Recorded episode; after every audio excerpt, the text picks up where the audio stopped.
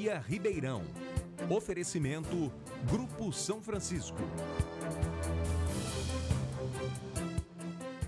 Qual é o seu plano de vida? A gente acredita que devia ser mais abraços, mais tempo para você, mais choro de riso, mais lágrimas de alegria. Agora, para ter mais saúde, deixe com a gente.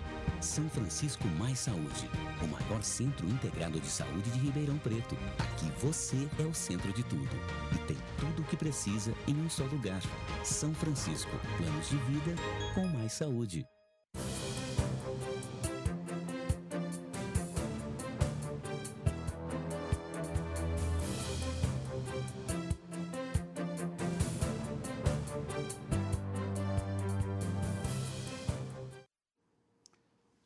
Você que nos acompanha ao vivo. Começamos mais um programa Mentoria Ribeirão 2020.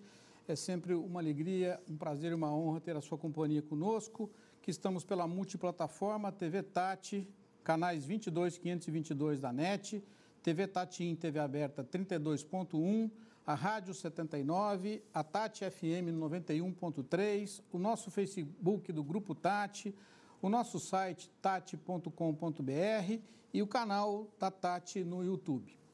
Nós estamos com um programa especialmente montado para vocês e que trata mais uma vez do grande tema que ah, assombra a nossa cidade de Ribeirão Preto já há algum tempo e que passou a ser a nossa preocupação muito grande e constante. E todos nós, munícipes de Ribeirão Preto, nos envolvemos direto ou indiretamente com esse, com esse assunto. O nosso programa hoje está dividido em duas partes. Nós vamos falar primeiro do IPM, o assunto a que eu acabei de me referir, e na segunda parte do programa vamos abordar o tema CODERP. Antes de prosseguirmos, faço aqui a justificativa, você que está acostumado sempre a nos acompanhar e sabe que a apresentação do programa é do Dr. Chain Zayer, mas assim como temos a nossa multiplataforma, temos um apresentador que tem multitarefas e, dentre as outras atividades a que ele se dedica no seu dia a dia, esteve fora de Ribeirão e um aeroporto fechado fez com que ele retardasse a sua chegada a Ribeirão Preto, mas ele vai estar conosco até lá. Espero que você aceite ah, minhas desculpas pela ausência dele nesse começo e que nos acompanhe, prestigie o nosso, o nosso programa, mesmo com a ausência do Dr. Chaim, mas ele estará aqui para sempre trazer a, como ele costuma dizer, apimentar o nosso debate. Na primeira parte do nosso programa, nós vamos abordar o tema IPM, como já disse, e para que nós possamos nos aprofundar do seu entendimento, é esse o assunto que vamos falar no programa de hoje.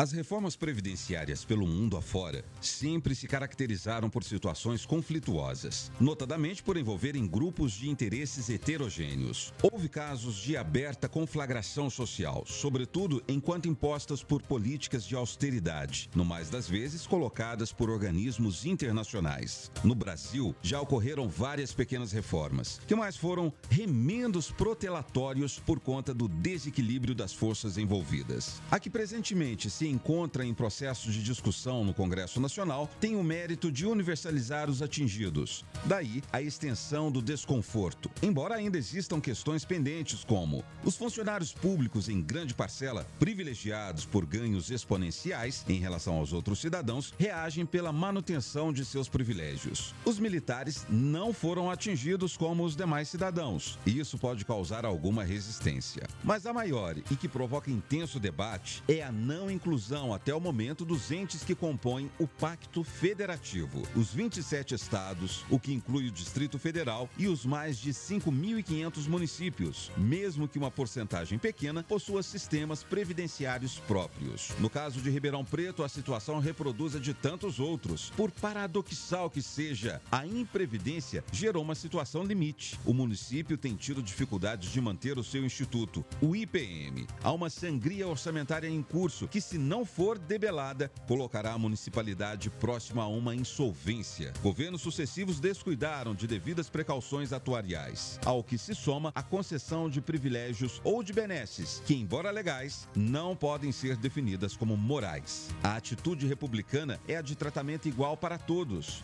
observadas as defensáveis diferenças de categorias. Mas não tem sido o caso, nem daqui, nem de outros lugares. Se não for respaldado por medidas medidas nacionais e federativas, envolvendo, portanto, todos os seus entes, União, estados e municípios, a reforma anunciada a ser aprovada não passará de mais um remendo protelatório. Para debater essas questões, o programa Mentoria Ribeirão 2020 recebe Antônio da Asa Bud, assistente da Casa Civil, engenheiro de produção, empresário e consultor financeiro, ex-diretor da CIRP e APAS. Alberto Borges Matias, graduado em administração de empresas pela FEA USP, professor e consultor. André Trindade, é técnico em processamento de dados com ênfase em contabilidade e administração de empresas. Vereador pelo DEM, Partido Democratas. Laerte Carlos Augusto, presidente do Sindicato dos Servidores Municipais de Ribeirão Preto. Há 30 anos trabalha no serviço público. Formado em administração pública, há anos dedica-se à luta sindical na defesa dos direitos dos servidores municipais. Manuel Jesus Gonçalves, secretário da Fazenda de Ribeirão Preto. Formado em letras, pós-graduado em gestão pública, consultoria empresarial, políticas estratégicas e administração. Renato Zucoloto, professor universitário pós-graduado em processo civil, mestre em direito público, analista judiciário na Justiça Federal há 33 anos e vereador pelo PP, Partido Progressista. E Wolf Galkovics, formado em ciências sociais e em direito, pós-graduado em controladora e legislação tributária pela FEA USP Ribeirão e gerente de cidades pela FAB.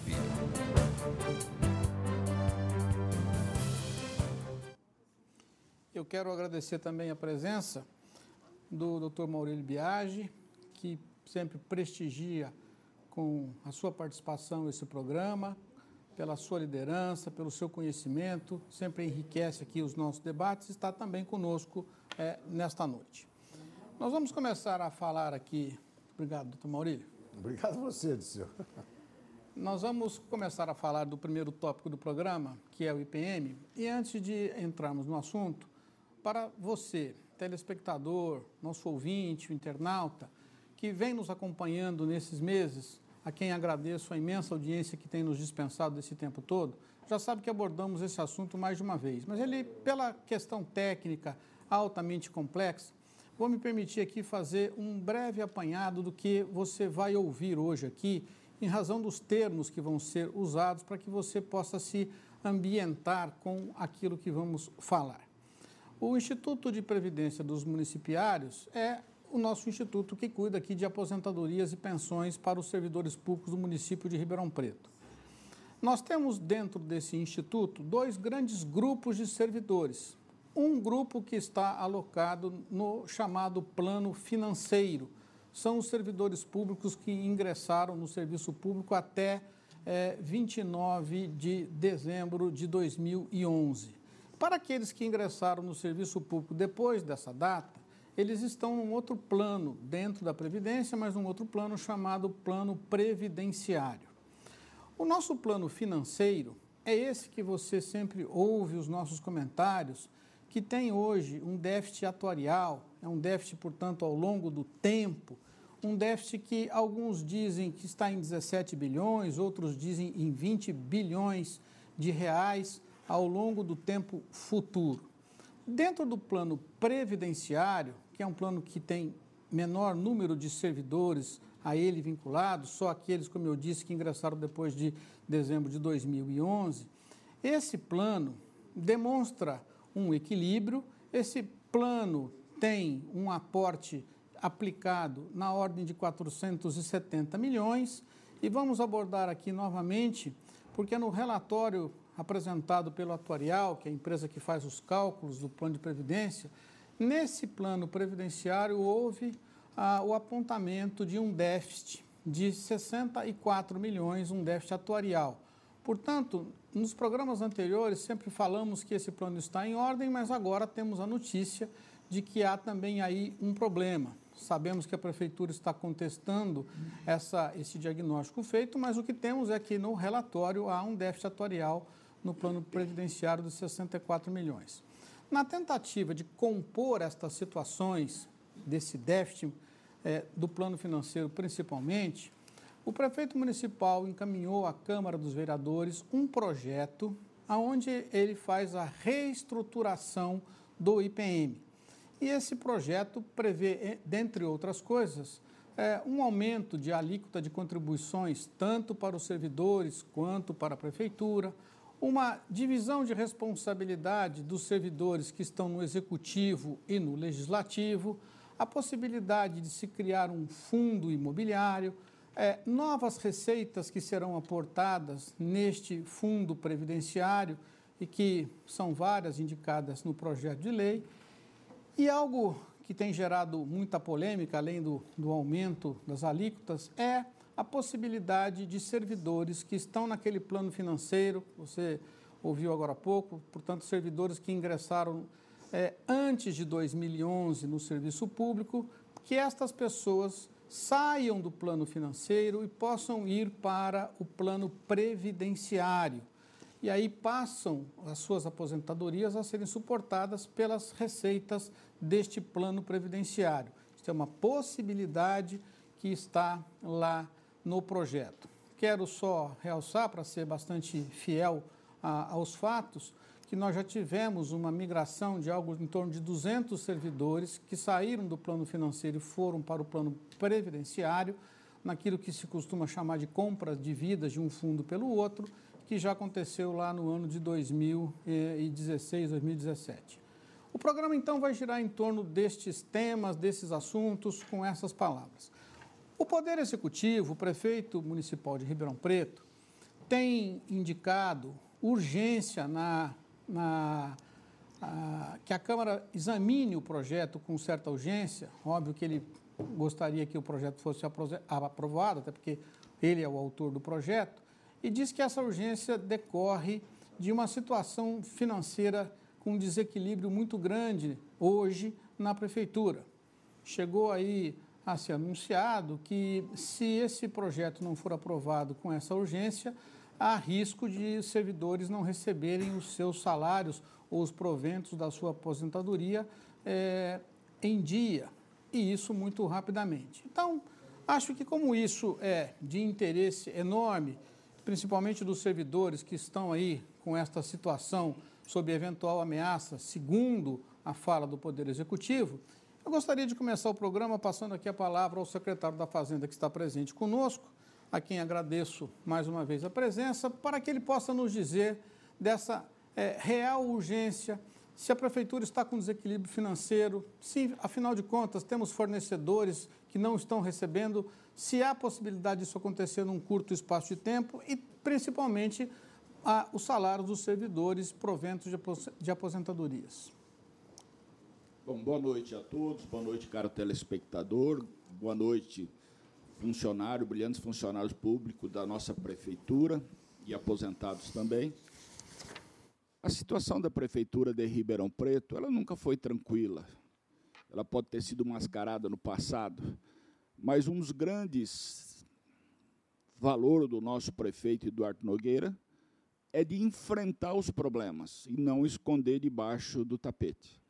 Então, o prefeito tem tomado medidas saneadoras é, que têm resolvido em muito um caos que se anunciava já no, na transição. Claro que a dificuldade é grande, é imensa, e cada dia ela piora muito. Nós sabemos que hoje Cada mês que passa, cada situação que passa, se não for feito nada, claro que é o caos. Posso dizer para vocês, as despesas continuam aumentando, as receitas não aumentaram. Nós não tivemos aumento nenhum de imposto, mas as despesas continuam aumentando. E uma das coisas que mais prejuízo traz à população é muito mais ao contribuinte, à população que passa a ter deficiência na parte médica, educação. E isso o prefeito não admite. Ele não admite que se deixe nenhum real que é destinado à educação que seja destinado à educação. Nenhum real que é destinado à saúde seja destinado à saúde. Agora, claro, quando você tem uma folha de pagamento que te absorve 55% de tudo que é sua receita, vai ter alguma dificuldade. Uma das coisas que o prefeito exige que nós façamos é que as despesas sempre caibam nas receitas. Então, nós não forjamos criação de receita para que isso possa aumentar as despesas. Não. Então, começamos sim a ter dificuldade. Estamos sim com fornecedores em atraso. Atrasos bem menores, não mais como foi 14, 15, 16 meses. Mas nós não podemos atrasar com ninguém. O fornecedor presta serviço à prefeitura. A prefeitura exige a qualidade, exige o menor preço, ele também merece a contrapartida que receber em dia. Então, nós já temos, sim, fornecedores atrasados. E o problema que nós temos hoje é muito sério. Mas nós corremos o risco dos servidores não receberem os seus salários num curto espaço de tempo? Isso é uma realidade presente hoje oh, dentro eu... do orçamento da, da prefeitura? Posso, caro doutor Dirceu, afirmar. Isso não é ameaça, não. Isso é realidade. Nós teremos problema já neste mês a possibilidade de atrasar salário no início do mês próximo, que é setembro, salário de agosto, eu digo, é um problema real. Gostaria de fazer uma colocação aqui, não só para o meu entendimento, mas para de todos os nossos telespectadores, dos nossos ouvintes, dos nossos internautas, é no que que esse projeto vai fazer com que nós tenhamos receitas novas para impedir que os servidores não recebam os seus salários ou aposentadorias em dia. Eu quero colocar aqui num apanhado e peço a ajuda de todos os participantes para que o Toninho possa fazer uma análise para que entendamos o seguinte. No projeto, nós temos uma receita nova, que é o aumento da alíquota dos servidores, que passa de 11% para 14%.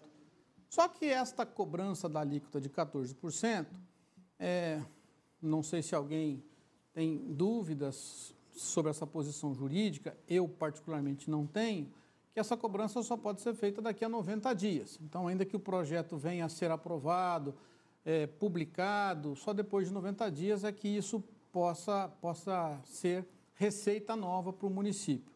Aquilo que o município vai aumentar da sua alíquota já é receita do próprio município, aquilo que ele já repassa, então não é uma receita nova.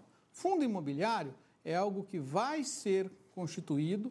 É bom deixar claro que o projeto não cria um fundo imobiliário, ele simplesmente diz da hipótese de que o IPM pode receber imóveis, mas o fundo imobiliário não está sendo criado neste projeto, assim como não se passam outras receitas além da receita da dívida ativa. Essa sim, outro aspecto importante do projeto, toda a receita de dívida ativa é, passa agora para o IPM, a partir da aprovação do projeto. Mas nós sabemos que essa receita gira em torno de uns algo em torno de 3 milhões mês. Bom, é, então, aonde está a possibilidade, se o projeto for aprovado é, rapidamente pela Câmara, Toninho, como é que fica essa receita que é, o município busca para que não haja aí o atraso do pagamento dos servidores? Muito obrigado pela sua presença, secretário Antônio. Mais uma vez agradeço a oportunidade de estar aqui eh, conversando com os seus ouvintes e mandando a nossa mensagem sobre o que temos feito. É, Dirceu, basicamente, a primeira parte que a gente vai poder é, ter de melhora de receita imediata é que, ao transferir os aposentados que estão no fundo financeiro para o fundo previdenciário, eu poderei utilizar os valores que hoje são contribuição dos ativos que estão no fundo previdenciário e que ficam presos todos os meses. Então, eh, hoje eu tenho uma receita neste, neste quesito na ordem de 7 milhões de reais por mês. Então, esse número já passa a poder ser utilizado de uma forma imediata, porque a compensação entre ativos e inativos fica mais dividida entre fundo previdenciário e financeiro. Na sequência, eu posso também utilizar, num primeiro momento, os rendimentos do fundo que nós temos lá. Isso tudo vai depender do volume que eu vou conseguir comprovar de dívida ativa e qual é a velocidade que nós podemos fazer nessa transferência. Sem dúvida nenhuma, em relação à alíquota, ela é, é, é obrigado a, manter a, a, no, a, noventena, né? O, o, princípio dos 90 dias para o início da cobrança. Mas isso já vai nos poder permitir melhorar o fluxo eh, previdenciário, quer dizer, facilita a transferência de vidas e permite um início de eh, folga nesse momento. Então, eh, a nossa expectativa é que isso já nos dá um fôlego de imediato, de, de, de curto prazo, acima de 7 milhões, e talvez um pouco mais. É um, uma, uma situação para que a gente possa, pelo menos, tentar equilibrar o resto do ano. Vereador Zucoloto, a quem agradeço a sua presença, quer fazer uma intervenção. Eu queria agradecer a oportunidade que nós temos para debater esse projeto que é de, de muita responsabilidade para nós, é, vereadores, e eu queria saber do Toninho, até para que a gente pudesse debater o projeto e ter elementos mais concretos, esse aporte de vida, ou essa migração, essa segregação que vai num primeiro momento, que está previsto no projeto, quantas vidas nós migraríamos nesse primeiro momento para te dar esse aporte no plano financeiro? Bom, é, eu posso te dar... Deixa eu só fazer uma para o nosso telespectador, então, me acompanhando. É, migração, o que o vereador Zucoloto acabou de dizer, são servidores que estão hoje recebendo aposentadoria pelo plano financeiro e que passarão a receber pelo plano previdenciário. Essa é a migração de vidas que o, o vereador Zucoloto acaba de se referir. É, de imediato, eu posso lhe dar o limite que representa o projeto. É, no projeto, nós colocamos é, uma data é, e uma idade, ou seja, 65 anos ao final de 2018. É, isso, dentro do fundo financeiro, se nós fizermos esse corte, deve representar alguma coisa ao redor de 2.000 a 2.100 vidas num universo de 5.800 vidas. Hoje nós temos 6.003 aposentados entre os dois fundos, 200 e alguma coisa no previdenciário, o restante no financeiro. Então, o limite máximo que nós poderemos transferir de vidas, é, pelo projeto atual, vai estar ao redor de 2.100 vidas. É, um cálculo aproximado, eu diria que, em termos percentuais, alguma coisa ao redor de 35% a 40% da folha é, do financeiro, ou seja, próximo a 15 milhões. Todos esses números eles terão que ser é, apresentados antes de fazer a migração de vida perante um projeto, como a gente fez no, no, no anterior. Se vocês se lembrarem, a Câmara aprovou o nosso projeto na última vez. A partir daí, o nosso atuário fez os cálculos. Fizemos a migração de vidas e confirmamos na Secretaria da Previdência Nacional. O caminho é esse. Então, é, a, a, a, depender do valor é, que a dívida Essa migração dívida, precisa ser aprovada pela Secretaria Nacional. Essa migração ela não necessita de aprovação é, anterior. Em 30 dias, a Prefeitura tem que apresentar os seus cálculos ao, ao Ministério. Mudou, porque, veja bem, nós, é, a, a nova portaria que trata desse assunto, ela separou, porque ela não permite mais a junção de massas. Então, é, a Secretaria da Previdência não aceita mais simplesmente juntar os planos. O formato de como fazer a transferência de vidas ficou é, direcionado, eu não, não vou me lembrar exatamente o artigo, mas é o artigo que trata do assunto, a partir do parágrafo terceiro em diante, ele obriga que a prefeitura faça os cálculos e, em, em 30 dias, apresente à secretaria o que foi feito. Se, por acaso, a secretaria não aceitar, o município é obrigado ou retornar o que foi feito, ou então colocar algum aporte ou alguma previsão de receita que complemente é, esse valor. É, eu quero deixar bem claro, viu, Zucoloto, foi bom você ter feito essa pergunta, que antes da gente tomar todas essas atitudes, nós fizemos é, inúmeras reuniões com os secretários e com os técnicos da Previdência Nacional. O, o, Leonardo Rolim, que é o, quem cuida dessa parte, esteve em Ribeirão Preto por duas vezes, tive a oportunidade de, junto com a Maria Regina, me reunir com ele. Fomos ao Ministério mais de uma vez. Inclusive, tivemos uma reunião com o Rogério Marinho, que é o secretário nacional de Previdência, e tudo que a gente foi fazendo, nós procuramos sempre nos consultar.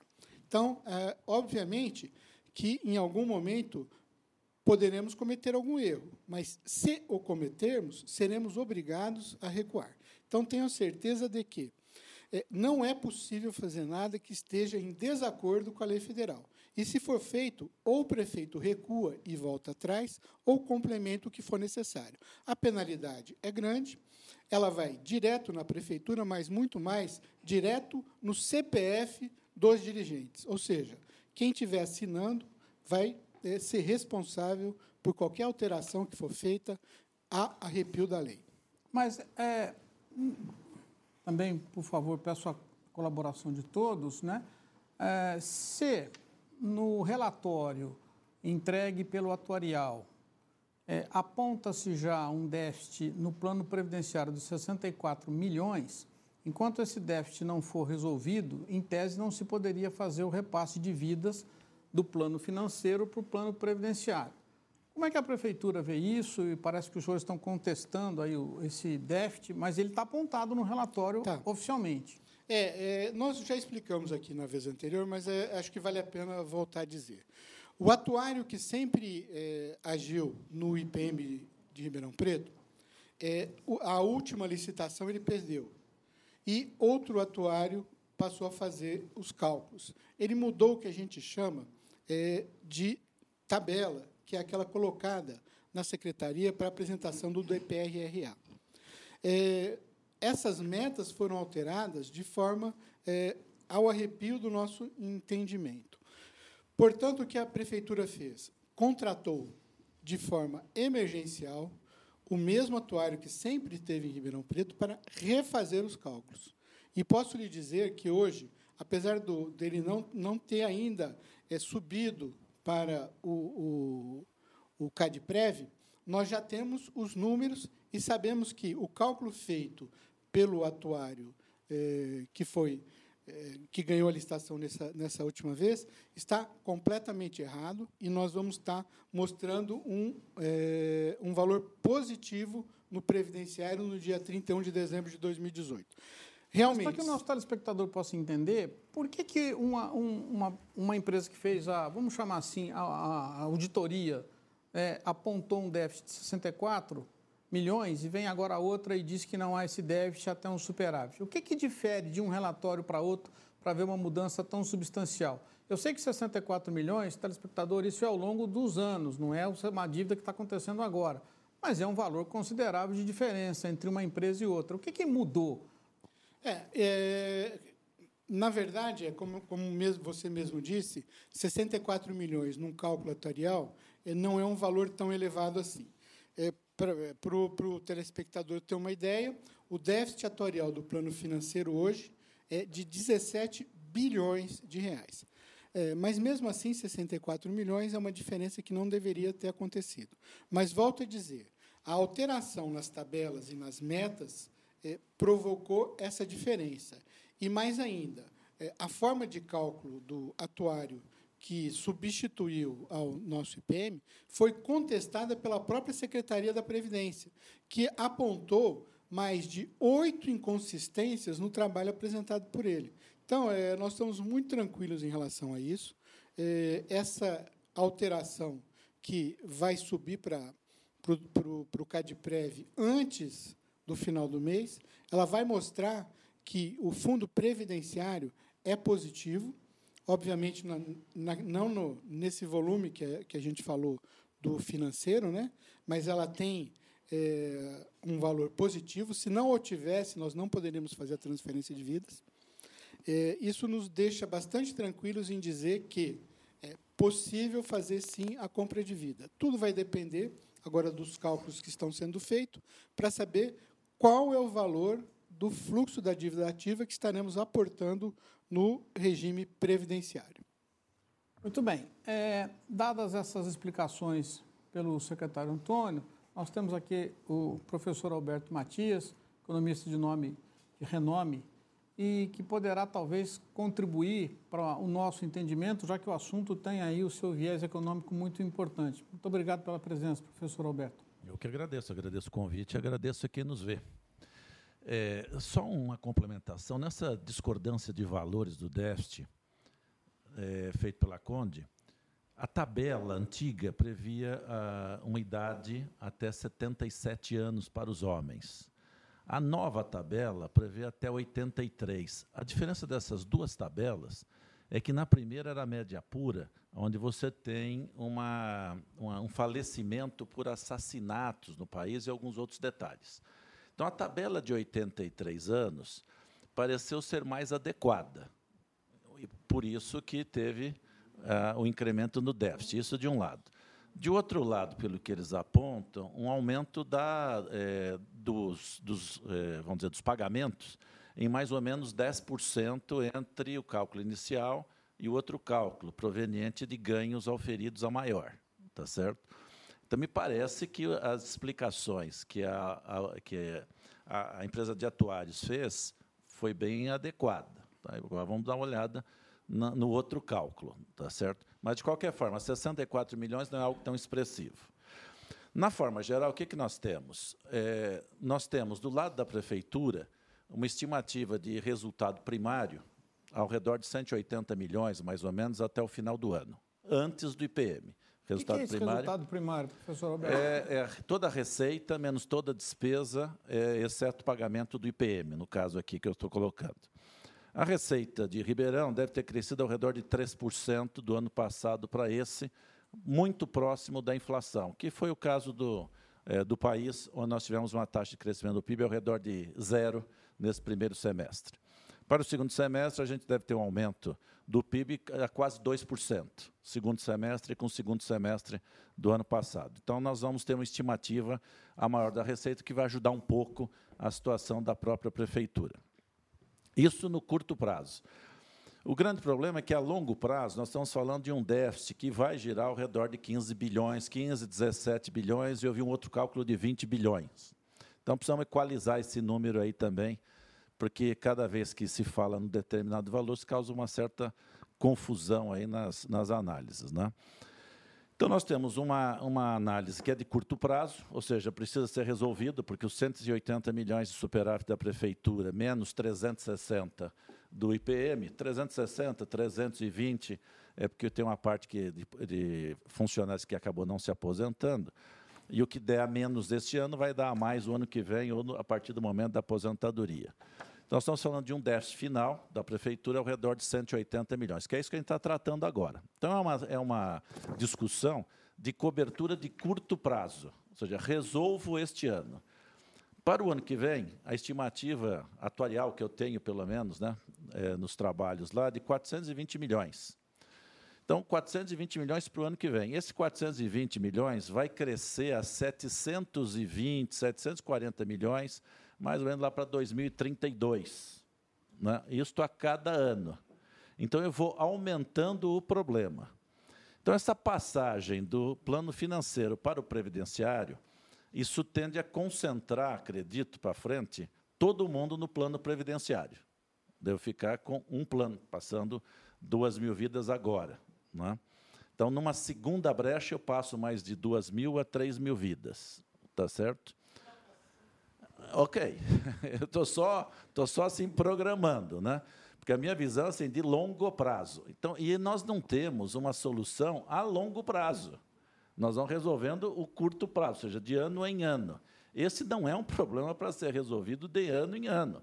Em algum momento eu tenho que dar uma solução a um prazo mais longo.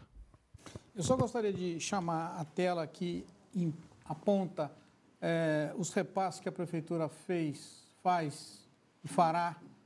Temos aí uma projeção até 2019, o telespectador está acompanhando. Nós temos, uma, nós temos aí números, na última coluna, são os aportes que a Prefeitura tem que fazer.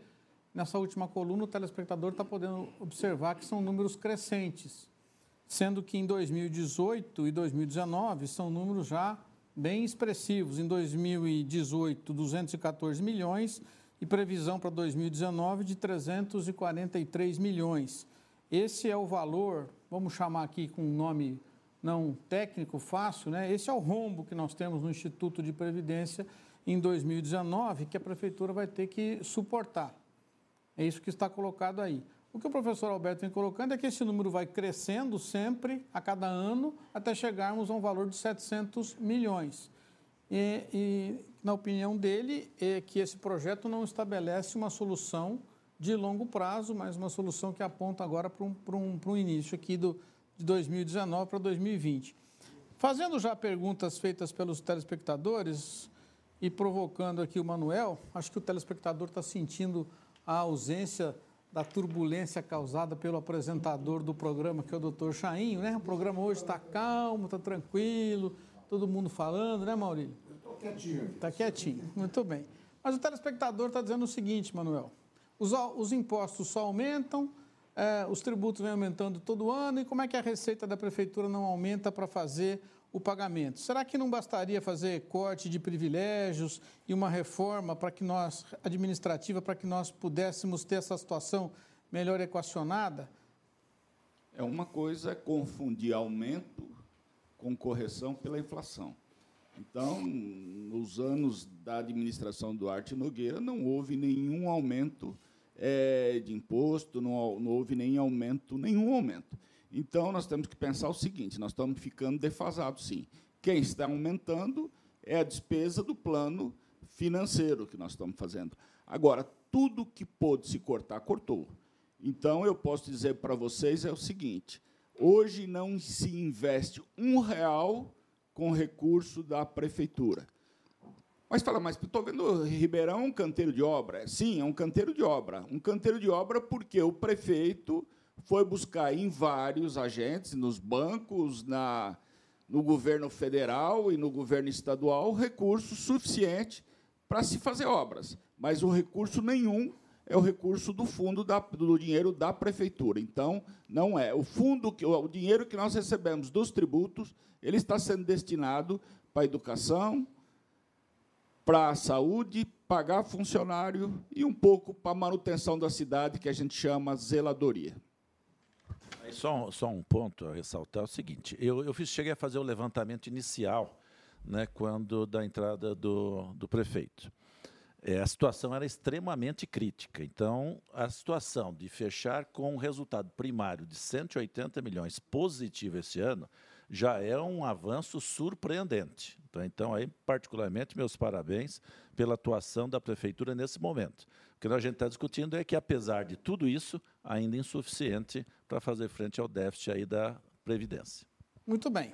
É, o Mauro Porto faz uma pergunta aqui que eu vou direcionar, já que ele está presente. Temos a presença aqui entre nós do Laerte, que é o presidente do sindicato. Laerte, muito obrigado pela sua presença. O Mauro Porto pergunta, mas o projeto é tão bom assim, por que, que o sindicato não foi chamado para participar da sua elaboração?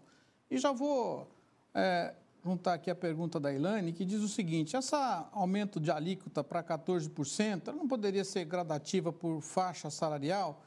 Quem ganha menos ter um aumento da alíquota menor, isso ser gradativo até para aqueles que ganham mais? Aete, já que você foi provocado aqui na pergunta como presidente do sindicato, e já que está aqui, muito obrigado pela presença, como disse, sua opinião, por favor. Boa noite, Dirceu. Boa noite a todos os convidados. Né? Boa noite aos servidores, telespectadores que nos ouvem e assistem nesse momento. É um prazer estar aqui. É, na verdade, é, dentro desse contexto, é, já houve há um bom tempo, nós tínhamos uma comissão que debruçou sobre essa proposta de um projeto de reestruturação do Instituto de Previdência dos Municipários, mas, na verdade, a proposta, inclusive, da comissão não foi acatada em nenhum momento pelo governo. O governo tem uma postura de pouco diálogo, não é? e haja visto esse projeto que está aqui na Câmara Municipal, e temos aqui a presença de vários vereadores que estão com a responsabilidade, e não é pouca, não é? porque esse projeto, que eu tenho certeza as assessorias dos parlamentares estão é, com muita dificuldade, porque é um projeto é, que envolve vários cálculos, envolve uma, um estudo é, amplo, é, atuarial, e é muito difícil. Na prática, na prática, o que vai acontecer, na verdade, é uma redução no salário do funcionalismo municipal e está aí sob a responsabilidade dos nossos vereadores. É muito grave.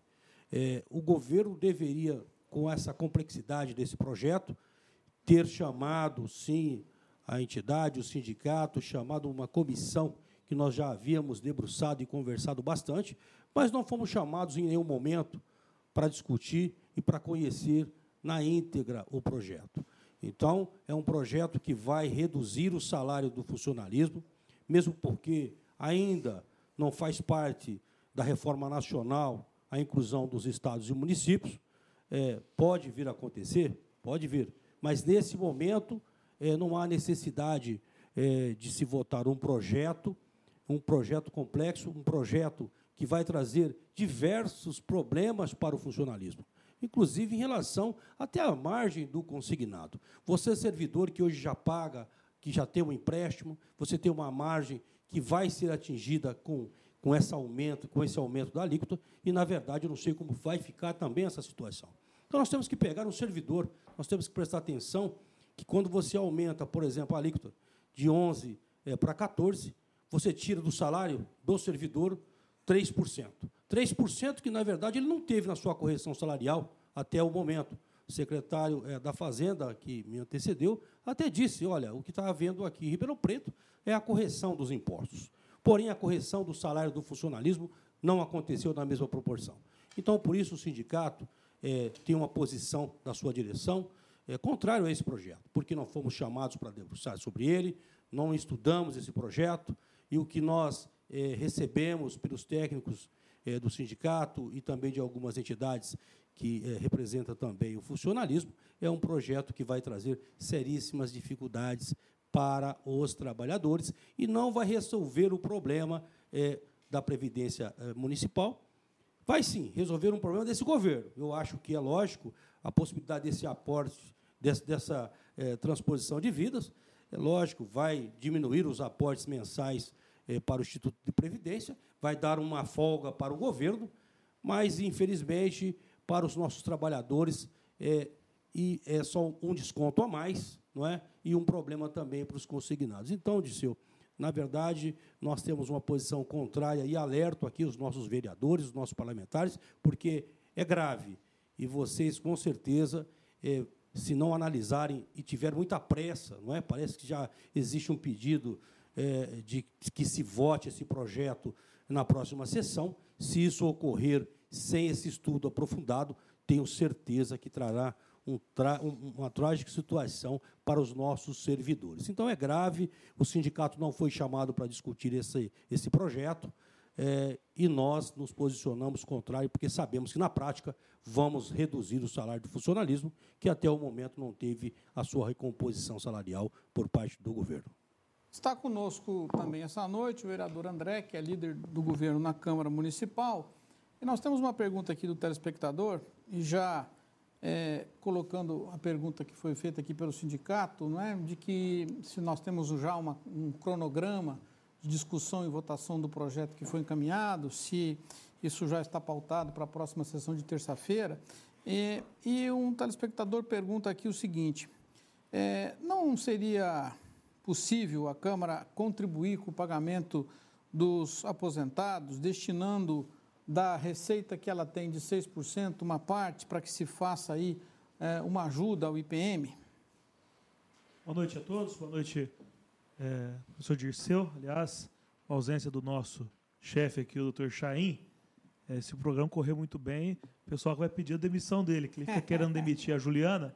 Né? Então, Vamos tocar bastante bem o programa, depois vai ter uma enquete aí, viu? Então, sabe, o doutor Chain que se cuide. Interrompendo você, André, você sabe que uma das coisas que me animou estar aqui no lugar do doutor Chain hoje era exatamente ter a possibilidade de fazer o que ele sempre faz, de demitir a nossa produtora Juliana ao, ao vivo. vivo. Eu falei para ela que eu ia fazer isso, provocado pelo vereador, não podia deixar passar em branco. A minha cara, Juliana, para substituir o doutor Chain aqui.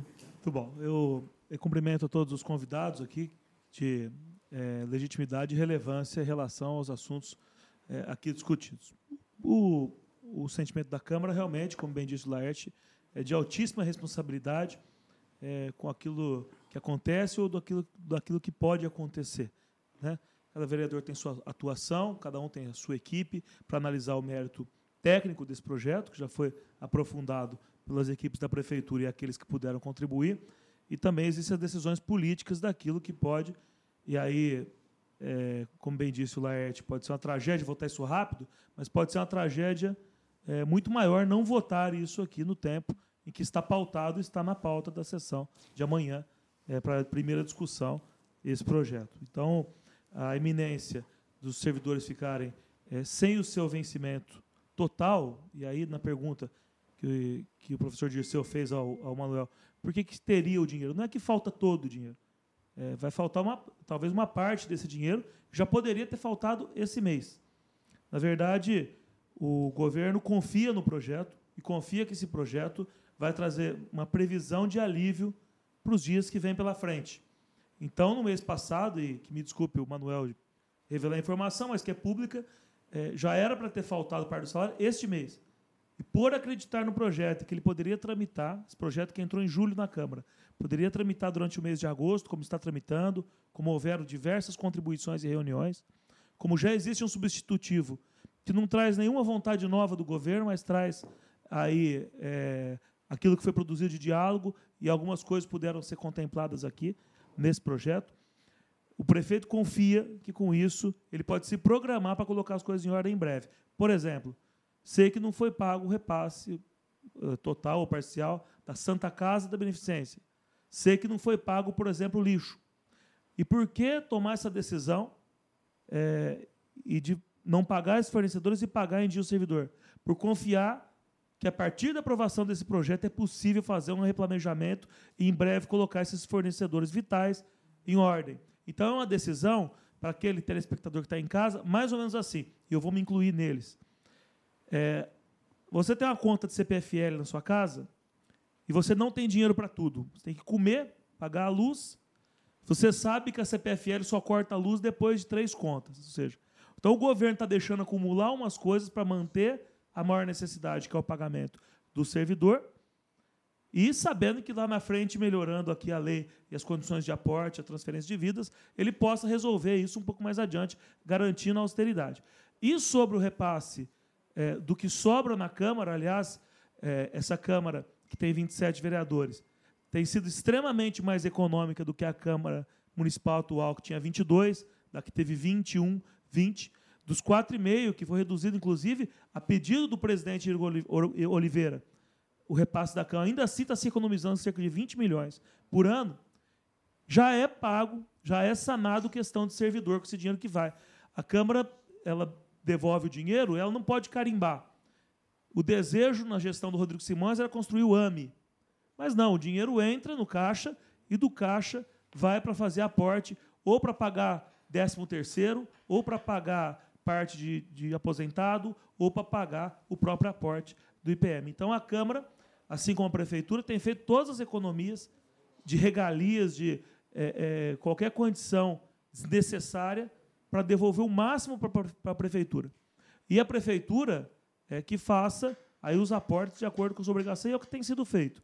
Aliás, é, falava que com o VUF estava previsto nesse projeto a Câmara arcar, com a, em caso de insuficiência de recurso, com aportes também. Foi retirado e a, a Câmara economiza, devolve para o governo, e se faltar, o governo que aporte com a economia que é feita. Então, respondendo a pergunta do nosso telespectador, realmente a, a Câmara tem feito as economias aí para devolver o dinheiro para a Prefeitura e a Prefeitura tem usado quase que essencialmente esse dinheiro para pagar o, o, o, déficit do IPM ou alguma outra questão com o servidor público.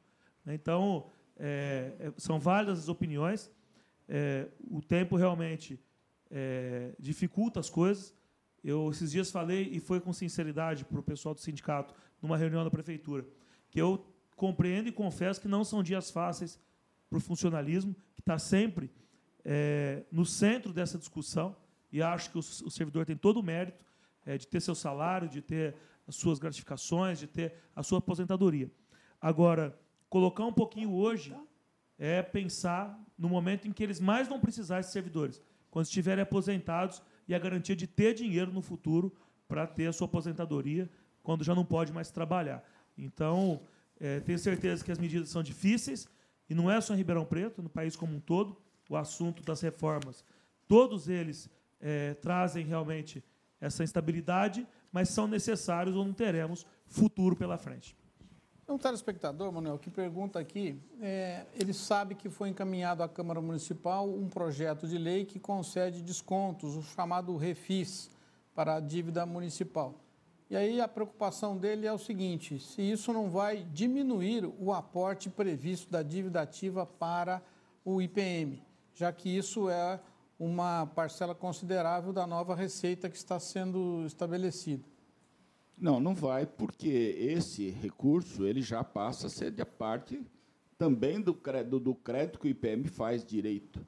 É, e o problema é o seguinte: esse refis, a nossa, o objetivo dele, claro, é resolver algo pontual dos créditos, dos débitos da prefeitura, mas muito mais do que isso é dar oportunidade para aqueles pequenos devedores que às vezes encontram dificuldade em pagar suas dívidas, porque o grande devedor isso nós estamos cansados, está executando, está no, no fórum, e eles têm advogados, têm tudo. Mas agora o pequenininho, que encontra muita dificuldade. Então, isso, nós temos essa preocupação, sabemos, sim, que vai dentro daquilo que já é recurso, do, vai ser recurso do próprio IPM. Ele não vai ser reduzido, não. Não há nenhum problema. A preocupação nossa é a seguinte, é colocar no mercado mais pessoas que hoje estão impedidas por causa do protesto do SPC e tudo mais. Nós precisamos é, ativar essa economia. E agora que existe esse recurso novo, da liberação de FGTS de 500 reais, é pouco, mas dá para que muitos e muitos regularizem parte da sua situação e débitos com a prefeitura. Muito bem. Nós temos aqui entre nós o VUF, que é a quem agradeço a participação, é, antes de mais nada, é, a sua participação se dá em que condição, né? Já que todos sabem que você é um servidor da, ativo da Secretaria da Fazenda, mas também está envolvido com entidade de classe. Então, só para que o telespectador saiba a, a que a palavra lhe vai ser dada. Eu sou um técnico da Secretaria. Boa noite, sou um técnico da Secretaria da, da Fazenda me pronuncio como técnico, mas não estou aqui pelo governo. Estou aqui como coordenador da comissão técnica do Conselho das Entidades dos Servidores, que no momento está debruçada sobre a questão do, do IPM. E esse, e esse conselho, o que tem de opinião sobre o projeto que está em discussão na Câmara?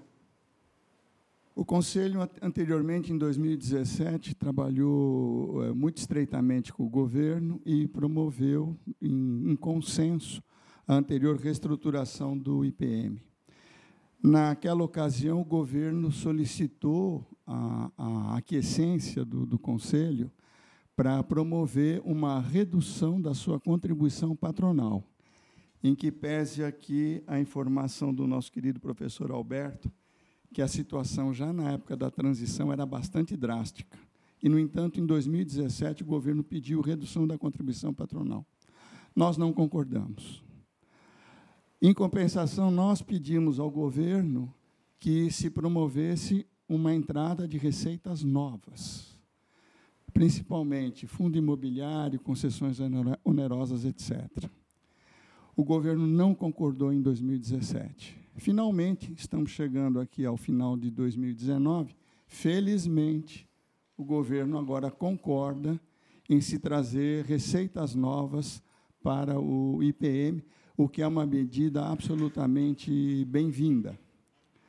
Eu queria rapidamente, então, comentar, é, para chegar a uma, a uma conclusão do que, que o Conselho pensa, é, de passagem, não corroborar a manifestação aqui do nosso querido secretário da, da Casa Civil, subsecretário, a, a portaria 464, artigo 60, ela exige expressamente homologação prévia pela Secretaria da Previdência relativamente a alterações do regime de reestruturação de massas.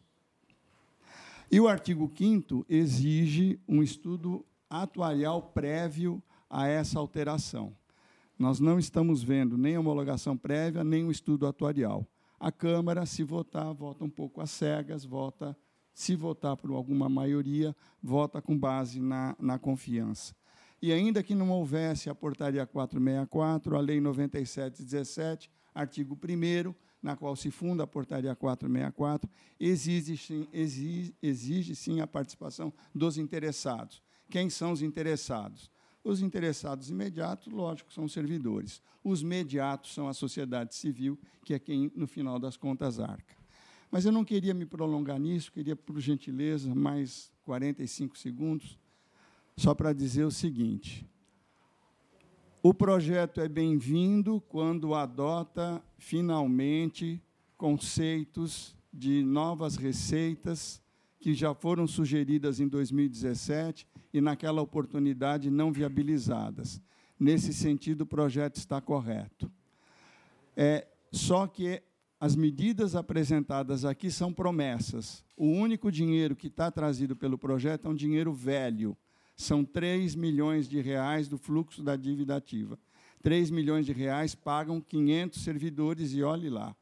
E, como nós acabamos de ouvir, tem uma massa de 2 mil servidores sendo trazidos para esse recebimento. Então, está faltando aqui, além dos 3 milhões, como foi citado pelo, pelo secretário, estão faltando mais 7, 8, 9 milhões que virão do pagamento da contribuição dos 14 agora é, destinado pro, pro, originalmente para o plano previdenciário. Esse dinheiro do plano previdenciário não pode ser desviado, assim como não pode ser retirado de dentro do plano previdenciário qualquer valor para pagamento de servidores do plano financeiro. Mas é, eu queria um pouco coartar essa, essa discussão, que é uma discussão muito árida, uma discussão jurídica, se pode, não pode, se está certo, se não está errado. Queria trazer aqui ah, o, o seguinte: essa discussão corre na Câmara.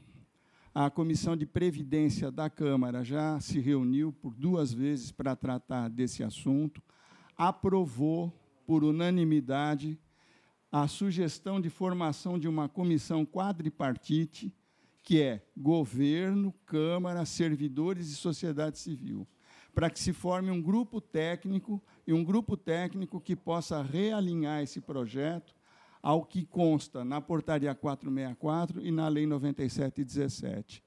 Então, por incumbência dessa comissão, eu estou aqui transmitindo o convite para o 2020, para o 2030 e para o Observatório Social de Ribeirão Preto que designem um representante técnico para nos reunirmos amanhã, às 16 horas, no âmbito da Comissão de Previdência da Câmara dos Vereadores, para a gente instalar um grupo técnico de discussão desse projeto, de tal forma que a gente consiga implementar, de fato, as propostas que estão anunciadas no projeto, porém não concretizadas, e que a gente dê concretude a eles.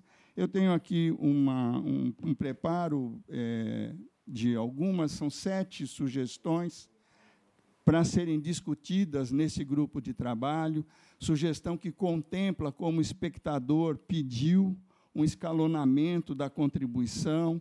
Su São, para dizer o seguinte, embora a gente vá falar depois da, das indicações, mas é o seguinte, você fez uma observação importante já é, mais de um telespectador preocupado, é, secretário Antônio, com essa possibilidade dos 470 milhões que hoje estão aportados no fundo previdenciário serem utilizados para pagamento de aposentadorias e isso causar o que um dos telespectadores aqui de um rombo futuro, de que isso poderá causar problema para aposentadorias é, de quem está no, no, no, grupo previdenciário para o futuro. É, o que, é que o senhor poderia esclarecer a respeito disso, essa possibilidade de aposentadorias serem pagas com esses recursos desse fundo de 470 milhões? Bom, conforme eu disse, a transferência de vida ela tem que ser é, é, lastreada em ativos. E o ativo que é, estamos oferecendo ao fundo previdenciário é o fluxo futuro da dívida ativa. Muito importante que se entenda isso como um recebível que a prefeitura transfere para o fundo previdenciário por 75 anos. Isto é, não é a dívida ativa, é o fluxo da dívida ativa que está sendo transferido. É mais ou menos como se fosse um aporte de um recebível é, que ficará é, como garantia dos valores a que esses aposentados é, terão que receber. Ok? Então, a utilização de qualquer valor acima do que nós garantirmos será indevida. Essa garantia, esse fluxo, ele vai ser calculado pelo período de vida, pela expectativa de vida de cada vida transferida, multiplicada pelo salário que ela terá que receber. Então, é, é, é este tipo de aporte, esse tipo de transferência, ele é uma venda de recebíveis futuros. É uma garantia muito tranquila para quem tiver no fundo previdenciário de que em algum momento ele vai ter um ativo para garantir sua aposentadoria. Então não é que a prefeitura está simplesmente juntando as massas ou alterando a forma de repartição dos fundos que hoje existem. É, isso a gente não pode fazer. O que nós estamos fazendo é uma transferência de vidas mediante a um aporte de um bem, que é o fluxo futuro da dívida ativa. Toninho, boa noite, boa noite a todos. Já estamos aqui juntos. Aliás, eu ouvi tudo que você falou, viu, André? Vou te pegar, viu? Quer dizer, ele já. E outra coisa que eu quero dizer aos senhores: o único que demite a Juliana aqui sou eu, viu? Puxa Ninguém tem esse privilégio de fazer isso. Nem pensar, né? É, é, obrigado aí pela audiência, é, obrigado por estarmos todos aqui, o Maurílio que está aqui, também o vereador Pessotti que está ali conosco. Obrigado, mostra o Pessotti ali que está todo chique, ó. Obrigado pela presença. Outros aqui convidados, é muito importante que venham aqui no programa. Acabei de chegar agora do Rio de Janeiro, onde nós fomos fazer uma palestra. Você fica tirando uma senhor André, dizer, é um negócio com 66 anos que nós fizemos hoje, né, Maurílio? Eles não têm noção. 5, 6 horas da manhã, fiz palestra com a PMG, reunião lá, fui para o Rio, fiz palestra no Rio, e estou aqui, viu, bonitão? Depois vem tirar uma na minha cabeça e quem, ainda quer me demitir? Para é, que alguém possa viajar, né? viajar para fazer tudo isso, hoje eu gravei aqui o Jogo Limpo, depois fui no Morandini, do Morandini fui no Jorge Vinícius e estou aqui agora. Sei, quantos anos você tem? Quantos eu 40. tenho? Então não perturba. É, pois é. Mas é isso. Olha, o que eu queria entender aqui, entrando já no meio da confusão, é que esse negócio está muito calmo para o meu gosto, viu? Está muito quieto. Por isso você está, né? O Dirceu já já você vai ver. O Elis Queixão disse sim, dá até dor no estômago com esse governo ameaçando novamente que se não aprovar o que eles querem, não terá dinheiro para pagar os servidores. Agora eu pergunto, por quanto tempo demorará para a prefeitura ter retorno após o projeto for aprovado? Ele fala que me engana que eu gosto, daqui a um tempo a gente vai estar discutindo o mesmo assunto. Estão ameaçando alguém, Manuel? A prefeitura está ameaçando, está fazendo? A Câmara, como é que é isso aí? Eu queria entender, não cheguei agora. Bom, é, por parte da Fazenda, nenhuma ameaça, é uma realidade. Os recursos estão acabando. E se de fato nós não tivermos algum conforto, claro que vai ter atraso de pagamento de funcionário. Agora, a Rosângela pergunta o seguinte aos responsáveis: por que, vocês não atualizam a planta, genérica? É, é, que isso daí ainda não foi para lá, porque vocês podem acabar, inclusive, todo mundo sabe que vocês estão uma planta copiada da ex-prefeita, é ou seja, está dando uma sugestão onde pode ser feito mais algumas alternativas a isso que está sendo colocado aqui. Manuel, quando é que vocês vão mandar isso para a Câmara? Bom, a planta genérica ela está nos últimos retoques e com Esse muita... já me falou um mês atrás. Esse retoque deve ser o Pitangui que ressuscitou, é, né? É, mas está acabando. É possível, né? Nós já temos também a nossa preocupação em acertar o que é do ISS, mas muito mais do que isso. Mas vai chegar antes de novembro, oh, Manuel? Por quê? Ô, Chain, pode, posso falar uma coisa? Claro, fica à vontade. Deixa eu falar uma coisa. É, a gente chega ao absurdo de um telespectador mandar uma mensagem para pedir aumento de impostos. Alguma coisa alguma coisa está errada. Quando pedem aumento do IPTU, Chain, tem alguma coisa Acho errada. Acho que não está pedindo aumento do IPTU, não, né? Mandar não, não. Genérica, o que está dizendo assim, é. plano genérico, na verdade, IPTU. vai, não, não é. IPTU. Não é. Vai justificar, Bom. vai regularizar situações que hoje são esdrúxulas. Por exemplo, o cara que mora na Zona Norte para igual a Zona Sul, o que está se querendo é que se faça uma coisa justa. É o que eu entendi. Claro. É que o aumento é natural, é, que você tem que, eu, pelo que menos, o que é o que é penso, é feito normalmente em todo lugar. O que eu penso, Chain, é o seguinte, nós vivemos hoje o encerramento de um ciclo pós-Constituição de 88. Nós tivemos uma Constituição de 88 que criou uma série de direitos, que colocou todo mundo debaixo do guarda-chuva, e ao final de 31 anos, a conta chegou. Eu acho que a Câmara tem que ter responsabilidade e está tendo de estudar o projeto, de conversar o projeto, de ver, porque, Chaim, ah, alguém vai pagar a conta. E eu vou dizer mais: não é o servidor, não é o aposentado que tem que pagar essa conta, mas também não é a população. E eu digo isso porque a população já está pagando a conta. Quando você deixa de verter recursos para saúde, para educação, é, investimentos na área de zeladoria da cidade, essa conta quem está pagando é a população. Então, eu digo o seguinte: é, o aposentado, o servidor, depois de prestar excelentes serviços à prefeitura, ele também não pode ser surpreendido e pagar essa conta.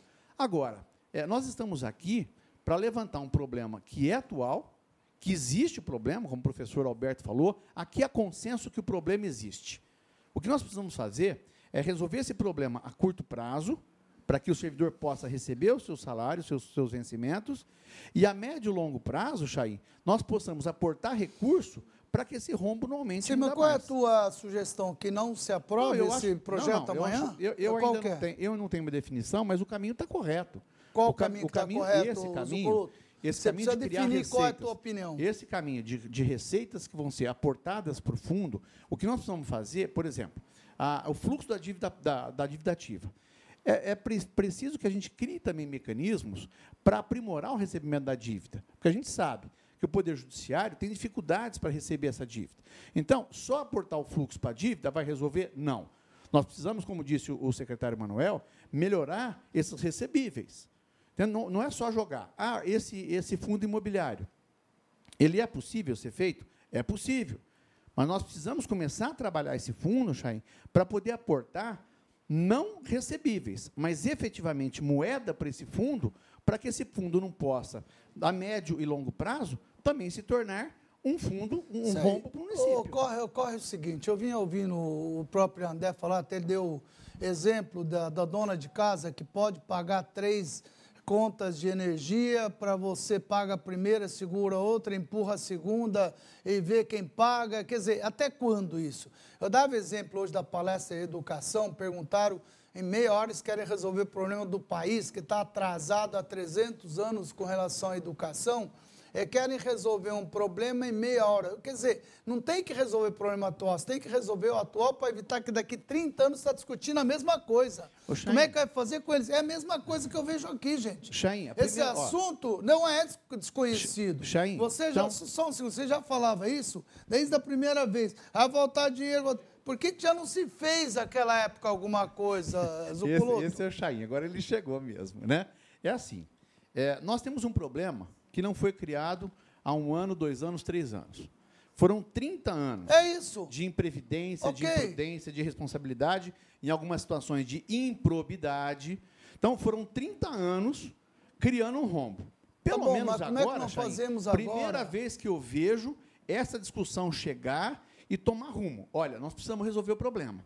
Tá e bom. vou te falar, Chaim, não vou resolver com populismo, não vou resolver com demagogia. Eu não tenho medo em votar esse projeto e ser antipático. Você, você vai votar a favor errado. ou contra? Não, eu estou estudando o projeto. Mas estudando, para de onda. Amanhã é. você sabe que você vai votar. Entendeu? Coloto. Agora, que Vamos que lá, bonitão. Vai o votar meu, a favor ou contra? O problema, Eu vim a fim é botar fogo nisso não aqui. Está muito quieto, entendeu? né? Não. Você não, acha deixa, que vai votar a favor ou contra? Deixa a gente Deixa, deixa eu fazer um, um suspense, né, não, Você está começando só a empurrar. E você, André? Não, não vou te perguntar, não.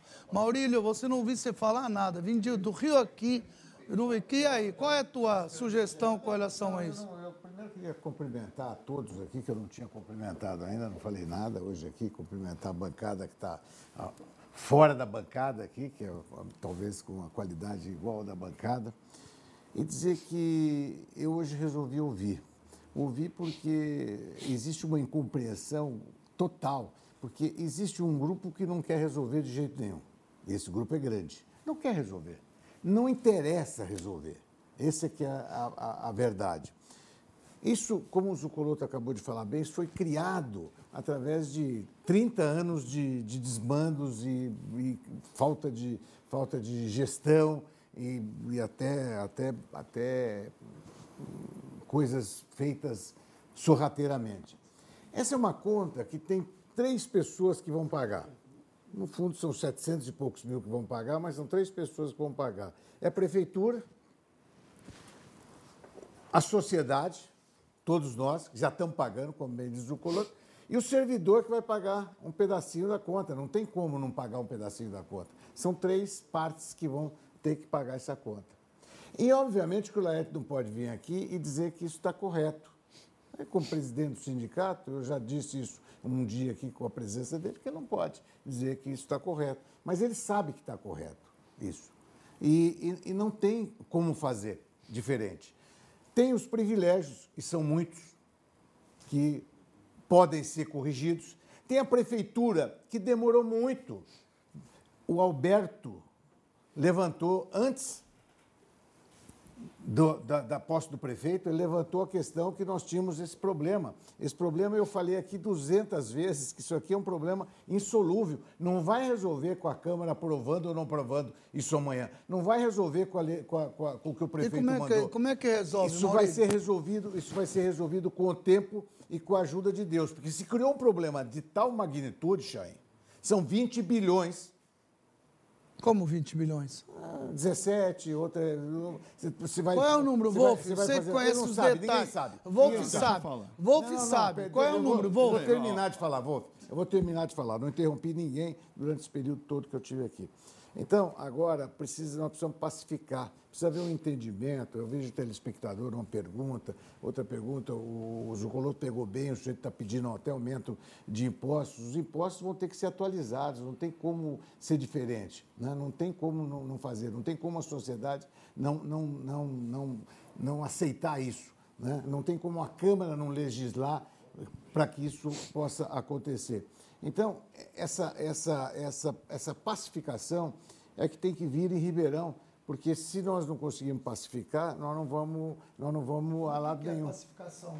É um entendimento, é um entendimento de que houve um equívoco enorme, é, é o entendimento de que houve um equívoco enorme, e houveram erros, e não adianta agora dizer que o erro foi do João, do Pedro, do Paulo, do Antônio. Né? Agora é reconhecer que houve e tentar minimizar isso que, que é uma, como eu te, venho dizendo há muito tempo, é uma, é uma série enorme de. de, de a prefeitura está tá, tá, tá comprometendo receitas futuras para ajudar nisso. O, o contribuinte está tá, o contribuinte tá pagando duas ou três vezes esse, essa, essa conta. E não, tem outra, e não tem outra maneira de fazer. Agora, se nós não chegarmos à conclusão de que houve um erro e que esse erro precisa ser corrigido. Qual é a solução, Maurílio? Na tua opinião, eu quero saber. A solução, a solução é cada um pagar sei. um pedaço da conta. Okay. Se você dividir essa conta, o Alberto tem essa conta feita. Qual que é essa conta, Alberto?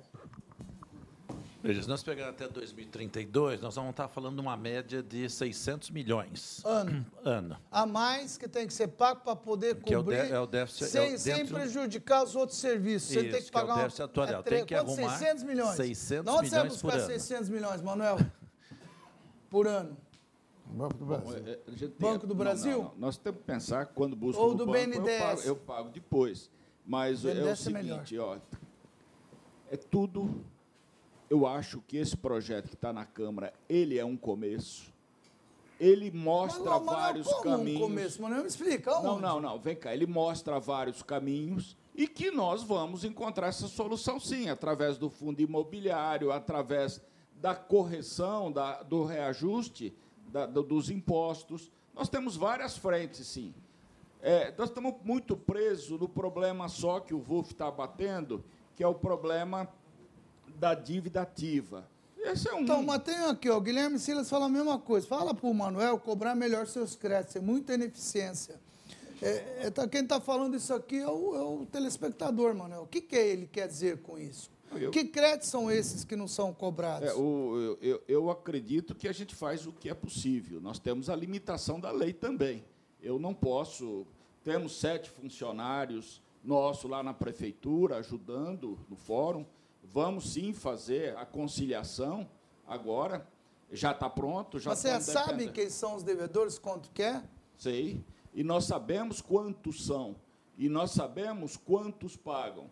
Aqui... Sim, mas e aí, Manuel? Por que não cobra? Cobrar, quanto, cobrar. Que, é- quanto é que vocês têm de, de, de crédito, gente? Nós temos. Se é 600 milhões por ano, como é que você, qual é o teu crédito que você pode... Eu sei o crédito que eu posso receber, onde eu vou achar de imediato. Por isso que nós estamos criando o Refis. Nós trabalhamos no universo 150 milhões, que é possível ter um retorno aí de 20%.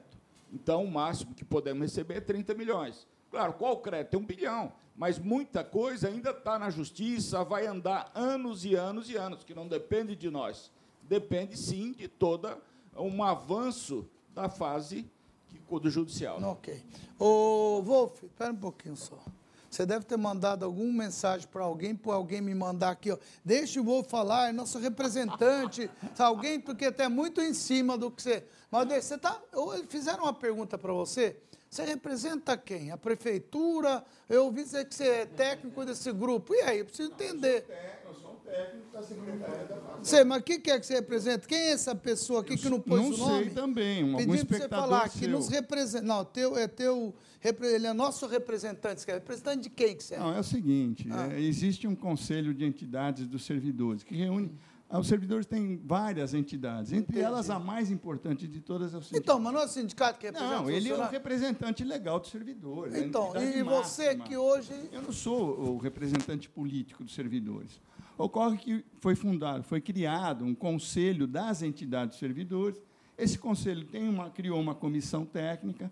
Essa comissão técnica funcionou em 2017, trabalhou junto com o governo na anterior reestruturação de massa, aprovamos por Ok. unanimidade na Câmara. E essa comissão. Mas o que, ela- que você quer falar? Fala. quero- Mas pelo amor de Deus, rápido. É que você começa a falar, não para. Eu não aguento, eu não sou do seu. Eu quero completar só o raciocínio. Então, que eu tava completa o fazendo. raciocínio. Força. que era de convidar o 2020, 2030 o Observatório a participar de um grupo técnico formado pela Comissão de Previdência da Câmara Municipal, dizer que amanhã, terça-feira, 16 horas na Câmara. Quem que? Você diz- já falou isso anteriormente. Quem é que, que programou esse. Quem esse programou encontro? É a? Comissão de Previdência da Câmara Municipal, formada por vários vereadores, inclusive o vice-líder da. O vice-líder, você é o líder. O vice-líder faz parte, etc. Aprovou Ok. e vai se Tá, tentar. mas o que que você queria falar. Wolf? O Força. que eu queria dizer é o seguinte: que com relação ao passado estamos todos de acordo, que todos temos que pagar um pedaço da conta, estamos todos de acordo. A questão aqui é a seguinte: é o- a, a redação que esteja correta de acordo com a legislação. Esse é um ponto, é um ponto secundário, mas que deve ser atendido. Em segundo lugar, o único aporte que a gente está vendo concreto aqui, de dinheiro, é o fluxo da dívida ativa, que numa conta de padaria, até 2093 vai dar 3 Até milhões. quanto? Até 2093, 75 anos. Tá. Isso é o que está na lei, Chain. Vai nos dar 3 milhões. 2093, é um Chain, brincalhão. tô respondendo Vamos falar agora, pelo amor de Pera, Deus, Chain. 2093, 20, 30, Deixa eu agora você terminar. chegou em 3 Peraí, mil, Chain, pô. peraí. É paciência, Vai dar pô. 3 milhões. Ah, não, não, gente. Peraí, Chain, deixa eu 2093 terminar. é demais. vai dar 3 bi daqueles 17 bi de que falamos. Então, o que, que nós precisamos, além do curtíssimo prazo, e precisamos do médio e longo prazo? Então, estou fazendo aqui uma proposta que é calcada na legislação de Goiânia, criando imediatamente o fundo imobiliário. Nós temos um patrimônio ocioso em Ribeirão Preto de um bi. Esse dinheiro está dormindo embaixo dos nossos pés. Então, estamos criando imediatamente, não no futuro, eu vou mandar um imóvel, depois vou mandar outro. Estou criando agora. Um bi esse patrimônio. Está aqui no Tá texto. isso aí. Está aqui. Tá. Então, dessa conta de padaria que está sendo feita aqui, sem, sem, sem menosprezo. Pô, menos, que- sem menosprezar, é, chamar conta de padaria, Não, imagina conta se simples, Chain, né? a conta Você ia falar conta de papel higiênico, pô. Chain, Vamos essa lá, conta vô. simples, que é 3 milhões por mês, Tá. que é o fluxo da dívida. Ok. Quanto dá em 75 anos? Dá 3 bi. Quanto dá em 75 anos esse 1 bi de patrimônio imobiliário? A mesma conta, a mesma fórmula. Dá 25 bi. Ou seja, vai chegar um momento em que eu não preciso mais usar desse dinheiro. Em 2093. Não, errado. Quando? Sim, eu faço a conta até 2093. Agora, para que o espectador compreenda, ele está vendo ali. Esse esse é o morro do IPM aqui de Ribeirão Preto. Ele acende a despesa da prefeitura, do IPM, até 2032. Daí começa uma curva descendente. Então, desse fundo imobiliário de um bi e outras receitas novas que a gente conseguir, nós, a partir de 2032. Que receita nova que você vai conseguir? Além do fundo imobiliário que eu estou propondo, a criação imediata, com base na legislação de Goiânia, que está de pé, está lá, uhum. nós temos as possibilidades de usar. Por exemplo, a área azul de Ribeirão Preto, que está inoperante, todo mundo sabe que está inoperante. Essa é uma possibilidade. É tua afirmação isso, né?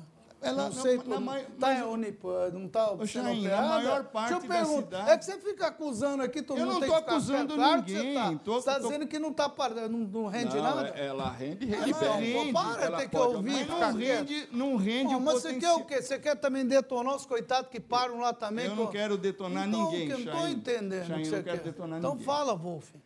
A Zona Azul, ela, assim como a dívida ativa pode ser melhorada na sua cobrança, a Zona Azul pode ser estendida amplamente para a cidade e melhorada ô, na sua cobrança. Deixa eu e perguntar outras, na ponta. E outras receitas novas que a gente pode trazer. Matias, você concorda com isso?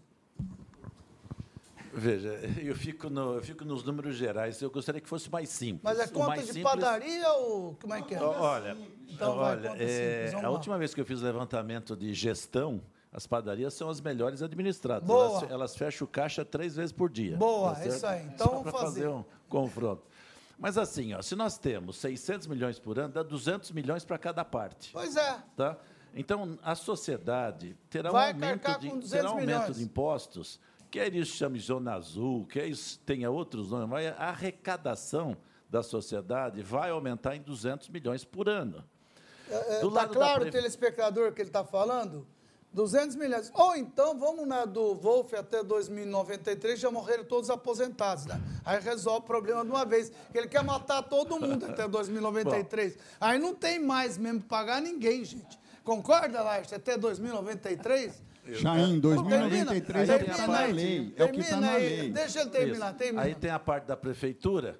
É, aqui, na conversa com o Manuel, o Manuel acredita que a gente realmente consegue 200 milhões por ano em termos de melhoria de produtividade dos processos da prefeitura.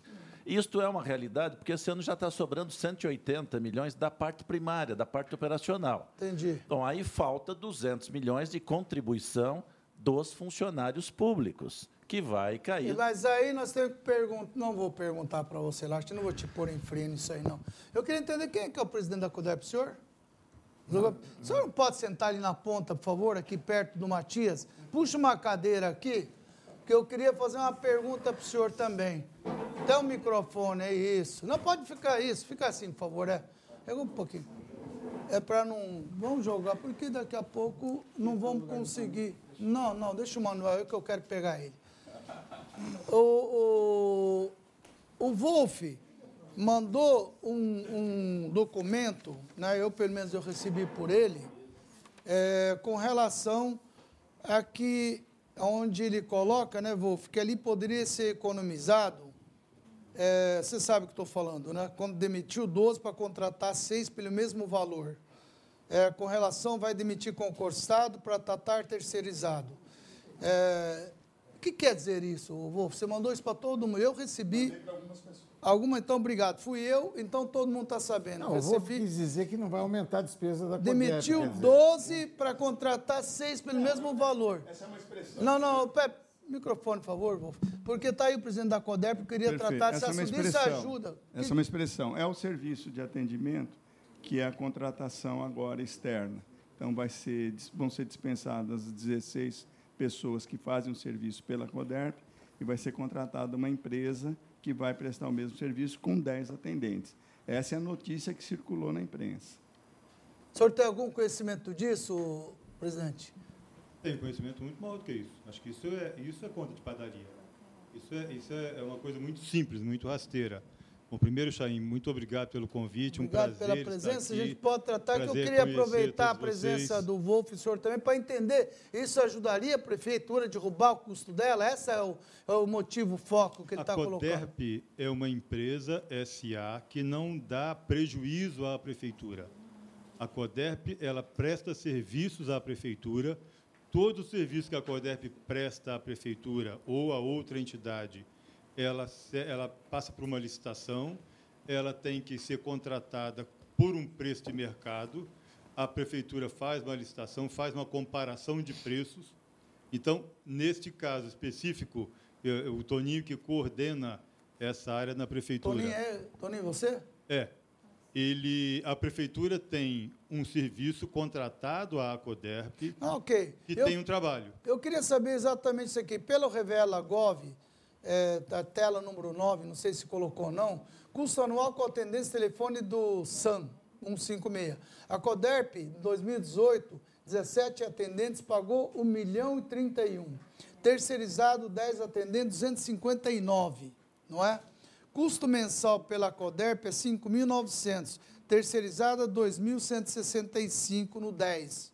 Olha lá, se olhar ali, não sei se o senhor puder olhar ali. É isso mesmo. É isso mesmo? É isso mesmo. Ok, e o que, que o Wolf está falando, de, colocou de anormal aí? É, é, eu não entendi, Wolf, isso aí. A informação que eu recebi é que o valor, os valores seriam semelhantes entre não, mas custo... não é isso que está ali, não. Não, tá bom. Não é o que o Rafael está apontando, mas a, a, notícia, a informação mas, que eu Wolf, li... desculpa, você recebe uma informação num cheque e manda para frente? É, eu, vi, eu vi na... Eu... É assim que ele Hã? Não, eu vi na, na imprensa esse, local. Esse é o modelo que, que Olha, ou, ou, eu vi na Revide ou eu vi na tribuna. É um Sério? Sério. Pode, então, pode então eu lamento. É por isso que eu quis colocar isso no ar, chamar o presidente, porque se fosse alguma coisa que ajudasse, Wolf, é até bom a gente saber, que você dá uma aproveita, dá uma olhada nessas tuas sugestões aí, para a gente ver isso mesmo, para que a gente não fique aqui, pô, a gente fica se matando. Eu trago o presidente da CODER para pegar uma informação. Você fala, eu vi na imprensa e Irmão, será que está certo isso? Numa boa. Olha, numa boa, eu me fio no que a imprensa, considerada séria de Ribeirão Preto, está veiculando. Eu não posso acreditar que a imprensa séria de Ribeirão Preto está mentindo para todo mundo. Ô, imprensa, que ele disse os dois nomes aí, vocês observem que diz que viu. Aqui, se vocês quiserem informações, entrem no Revela Gov ou falam com o nosso Google, está à disposição. Não é o mesmo valor. Custo mental por atendimento é 5,900 CODERP, 265. Está aqui, Maurício. E, e 17 atendentes custou 1 milhão, terceirizado 259. É o que a CODERP diz. É isso mesmo, presidente? Salários dos 17 funcionários dá 145 mil mês. Tá, dá um milhão, Salários de, um milhão custo, ano, né? custo. Nós estamos um falando do ano. Isso. É isso mesmo? É okay. só, só para entender, e comparativamente o novo serviço será Aí menor? Tem que ver com a prefeitura, porque não é CODESP. É, o comparativamente será o contrato, menor? O contrato que nós fizemos foi licitado, valor aproximadamente mensal de 21 okay. mil reais. Vamos fugir um pouquinho então do assunto do CODESP. Muito obrigado pela sua presença. Eu pedi para o senhor vir aqui para a gente tirar isso, aproveitar a presença do Wolf aqui. Vamos voltar com aquele assunto da educação que nós discutimos das creches. É igualzinho, né? há, há, há uns tempos atrás. Quer dizer, a prefeitura, às vezes, faz um esforço danado para baixar as suas despesas e vem, o, e vem essa crítica. Que essa é a crítica que virá. Esse é o problema que o pessoal não quer a reforma. O senhor está vendo os, os, vereadores aqui presentes? Esse, esse é. E temos três, hein? Esse, esse é porque o pessoal. O senhor está também, sim, não foge, não. Veio o soldado vai no quartel, quer serviço. Né, Zucoloto? Você ouviu que o Maurílio te, te colocou aí, Zucoloto? Não, é.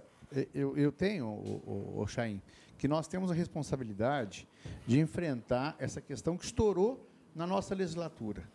Isso poderia ter Isso eu concordo contigo. Isso poderia ter estourado. Não é coisa um de tão, tão um pouco tempo. É verdade. Agora, é, o que nós estamos fazendo é nos propondo a resolver o problema a curtíssimo prazo e estudando soluções que nunca foram estudadas de médio e longo prazo. Tá, mas desculpa, vocês olharam essas soluções do vovô? Vem há muito tempo aqui dizer que ele tem soluções, que ele estudou isso, que tem aqui 98, inclusive ele cansa de falar desse fundo imobiliário, nunca ouço coisa. Vocês chegaram a olhar isso com carinho para poder, inclusive. Ele trouxe agora. Nós ok, não, mas uma... faz é. tempo que o Wolf não, fala desses Mas nós fizemos aí. uma reunião na quinta-feira da semana passada na Eu Câmara. acho que tem que dar uma atenção é, para o que ele está trazendo, inclusive a prefeitura. Presente, acho válido entendeu? que se olhem Sim, é, tudo que está é, sendo trazido eu, pelo Wolf. Ele toda, representa todas as um contribuições grupo. que forem dadas, elas são muito bem-vindas.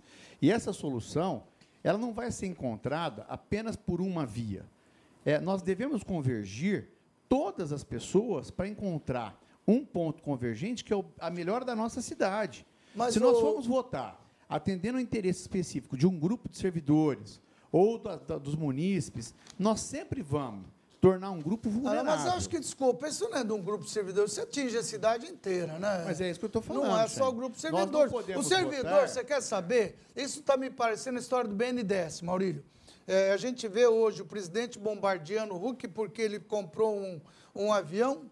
Né? Quase que nós entramos nessa, ainda Perfeito. bem que nós não entramos, íamos entrar eu e você no avião lá do BNDES, ia estar tá lá o nosso nome. Gente, naquela época, o governo, bem ou mal, ele estava apoiando as indústrias brasileiras, entre Escola e Embraer, ele estava dando é, condições para que se comprasse aviões aqui em vez lá fora, quem tinha que investir, cobrou um juro subsidiado, todo mundo entrou. Aí vem bombardear, mesma coisa aqui. Aconteceu lá atrás. O funcionário, bem ou mal, foi induzido a entrar naquela condição. Ah, mas o cara faltava dois meses para aposentar, três meses, ele aposentou. Amigo, era o que a lei dizia, ele não fez nada de errado, funcionário. Ele simplesmente fez aquilo que a lei permitia.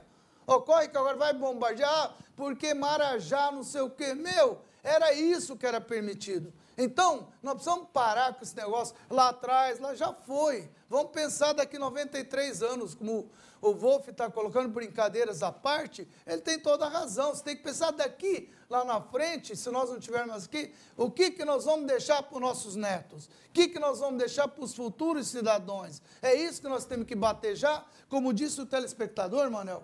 Daqui 10 anos vai estar discutindo a mesma coisa. Toninho, daqui a pouco a mesma conversa. Meu, nós precisamos arrumar solução. E já, que seja é, com a participação, como diz o Maurílio, aliás, Maurílio, tem um telespectador diz aqui, Maurílio seria nosso candidato a prefeito perfeito. Ele tinha que ser. Eu estou assino embaixo, viu, Maurílio? Olha, mas aqui, o, o, Zucolo, o, Zucoloto, tá o, Zucoloto, colocou muito bem, você está entendendo? Não, não foge do assunto. Não, não, não. O problema estourou agora, uhum. tanto para tanto o legislativo como para o executivo. Poder, estourou agora, podia ter estourado há, há, há, uns tempos atrás, podia demorar mais uma legislatura para estourar, mas estourou em Ribeirão Preto, em todos os estados brasileiros e na Federação Brasileira. Estourou. Acontece que foram 30 anos de desmandos, desmandos e desmandos. Está aí. E, e, e, o pior cego é aquele que não quer enxergar. O pior cego é aquele que não quer enxergar. Está aí. Não, não, não, nós não podemos fugir dessa realidade. Existem realidades que a gente não consegue fugir delas. E as realidades econômicas são as mais perversas possíveis. Tá o funcionalismo público não tem nada a ver com isso. O funcionalismo público é vítima também, Exatamente. como a sociedade isso civil precisa é ficar muito claro. Isso precisa ficar claro, é claríssimo. Alguém, que nem a história do tatu, né? Eu deixo um tatu sempre a minha mesa lá em cima e digo o seguinte, olha, tatu tá lá porque alguém pôs, ele não sobe parede, não é? Então é a mesma coisa. Se está acontecendo isso, é porque o funcionário teve os direitos, se foi não populismo, se os governos anteriores permitiram ou não, vereadores anteriores permitiram ou não, pelo menos como disse bem o Zucoloto agora, estamos agora olhando a situação para tentar resolver daqui para frente. É isso que nós temos que encarar. E é isso que eu gostaria, o Laerte. É tua, é, é, eu não ouvi a tua voz hoje, eu queria ouvir o que, que você tem a falar. Tudo isso que até agora você não se posicionou com relação Já se posicionou. Não, não, mas então eu não vi. Quero ver de novo. Eu gosto de brigar com o Laerte. Bom, na verdade, Chain, nós já Obrigado fizemos pela tua uma... presença de novo. Eu que agradeço, não é? Fez boa viagem. Foi ótima. Só para te ver, eu vim. Que maravilha. Que maravilha. que bom. É, na verdade, eu, eu entendo o problema, que não é de hoje, né? Isso aí, desde o fã lá atrás, que infelizmente, várias pessoas que acabaram nunca contribuindo com o Instituto se aposentaram e de lá para cá os problemas é, acabaram criando um volume aí muito grande. Agora, o que, eu, o que eu coloco, na verdade, quando se fala do funcionalismo municipal, é, se coloca como Marajá, não é? Os Marajás são as pessoas bem mais, mais favorecidas, e não é verdade. Eu acho que é preciso é, guardar uma ressalva e conhecer a realidade dos, dos servidores públicos. Ribeirão Preto, infelizmente, e você pode percorrer todos os setores da prefeitura.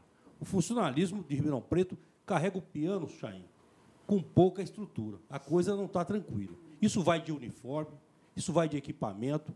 Então, nós temos um servidor preparado, sim, mas ele, na verdade, acaba tendo uma sobrecarga de trabalho. E eu cito aqui vários exemplos da situação em que passa o servidor municipal em Ribeirão Preto. Então, não é tudo uma maravilha, Qual, não. qual exemplo, Arte? Dá Agora, exemplo. Que você eu- quer. Cita algum. Ah, na verdade, eu cito vários. É, nós temos os nossos cozinheiros municipais, por exemplo, Aham. que trabalham numa situação desesperadora. E o que que é a as situação crianças, desesperadora? As crianças, na verdade, nós temos escolas com um volume muito eh, elevado de alunos e nós temos dois cozinheiros, por exemplo, para servir refeição para todas essas crianças. E a responsabilidade, não é? que não é pouca. Então, é uma situação complicada, muito grave.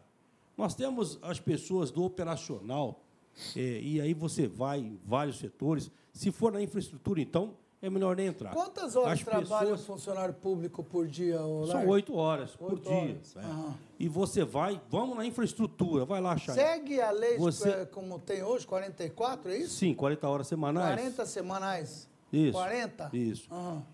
Você vai na infraestrutura, você vai ver motorista saindo com um veículo, você olha, só tem a mola, não tem o banco, tem pedaço de banco. E eu vou, mostro e provo. Então a situação é complicada. Malete, ver- desculpa, Então, deixa que- eu só te então, interromper assim, para perguntar o seguinte. Tá. Vamos pegar a educação. Como é que pode ter investimento em educação se 80% da folha do- do- dos recursos, que vem os 25%, vai para a folha de pagamento? Não consegue, não fecha a conta. Larte. Ou paga, o funcionário não faz nada. Como é que faz isso aí?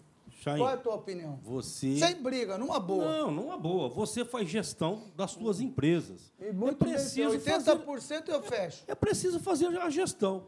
Então, às vezes, você vê, e aí não é um problema, na verdade, só desse governo, de vários governos. Aham. Então, o serviço público, quando ele é bem eh, gerenciado, ele funciona muito bem. Nós temos exemplos muitos eh, Mas de vamos muitos focar no IPM. Que, Vamos que você, focar no IPM. O que, que você O IP o- faria? A nossa queixa em relação a, essa, a É esse isso, projeto, isso. por exemplo, nós não fomos consultados. ô. Esse Como é o foi grande consultado, problema. está dizendo que vai Não. chamar vocês todos, eles não vão ser chamados não, para essa... Não, a, a prefeitura não chamou ninguém. Quem está convidando. São vocês. Quem está convidando é a Comissão de Previdência. Sei, mas da vocês não vão Câmara convidar o presidente do sindicato? Está, está convidado o presidente do sindicato sindicato está sendo representante para a Câmara. Para a Câmara. Mas o Câmara. assim governo não como, chamou. assim Mas como, está te chamando. assim, Mas o Wolf não não assim é, é como, governo, Wolf. Mas o Wolf É- está é- é representando... Ô, Chaim, ô, Chaim, eu não sou governo, como Você não está esclareci. representando porque se for essa, essa entidade? Eu sou uma entidade de servidor. Não tem Então nada... pronto, ué. Momentinho, Chaim, momentinho.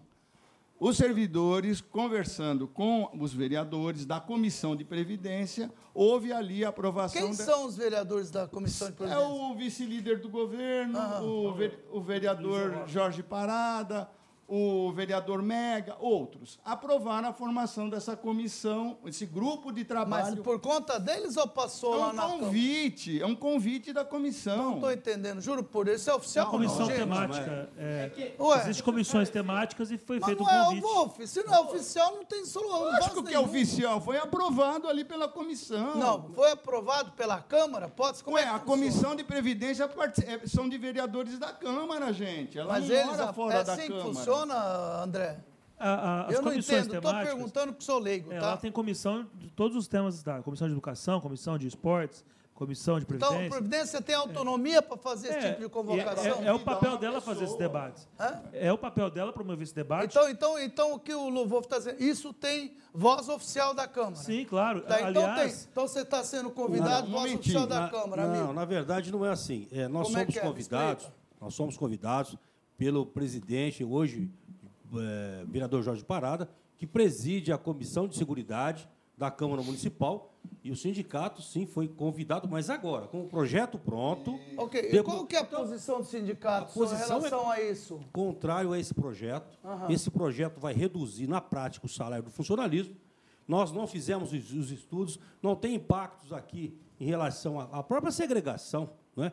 Então, contradiz o próprio cálculo atuarial, que fala que, nesse momento, eh, não existe equilíbrio para fazer essa segregação. E a prefeitura está contratando um novo atuário, né? porque entende que eh, não foi bem feito aqui o trabalho Mas tem por esse direito, atuário. não? Você achou que não Tudo foi bem bem. feito, pode contratar. Não Mas é preciso, primeiro, essas dúvidas serem sanadas. Ah, Mas que dúvidas são? essas? já tiraram, vocês mandaram para alguém perguntar? mas a dúvida é do Toninho, que próprio dúvida governo. que, é que eles têm? Você sabe, não? a Te dúvida- passaram do- alguma dúvida? O sindicato passou essas dúvidas? Está aqui. filho.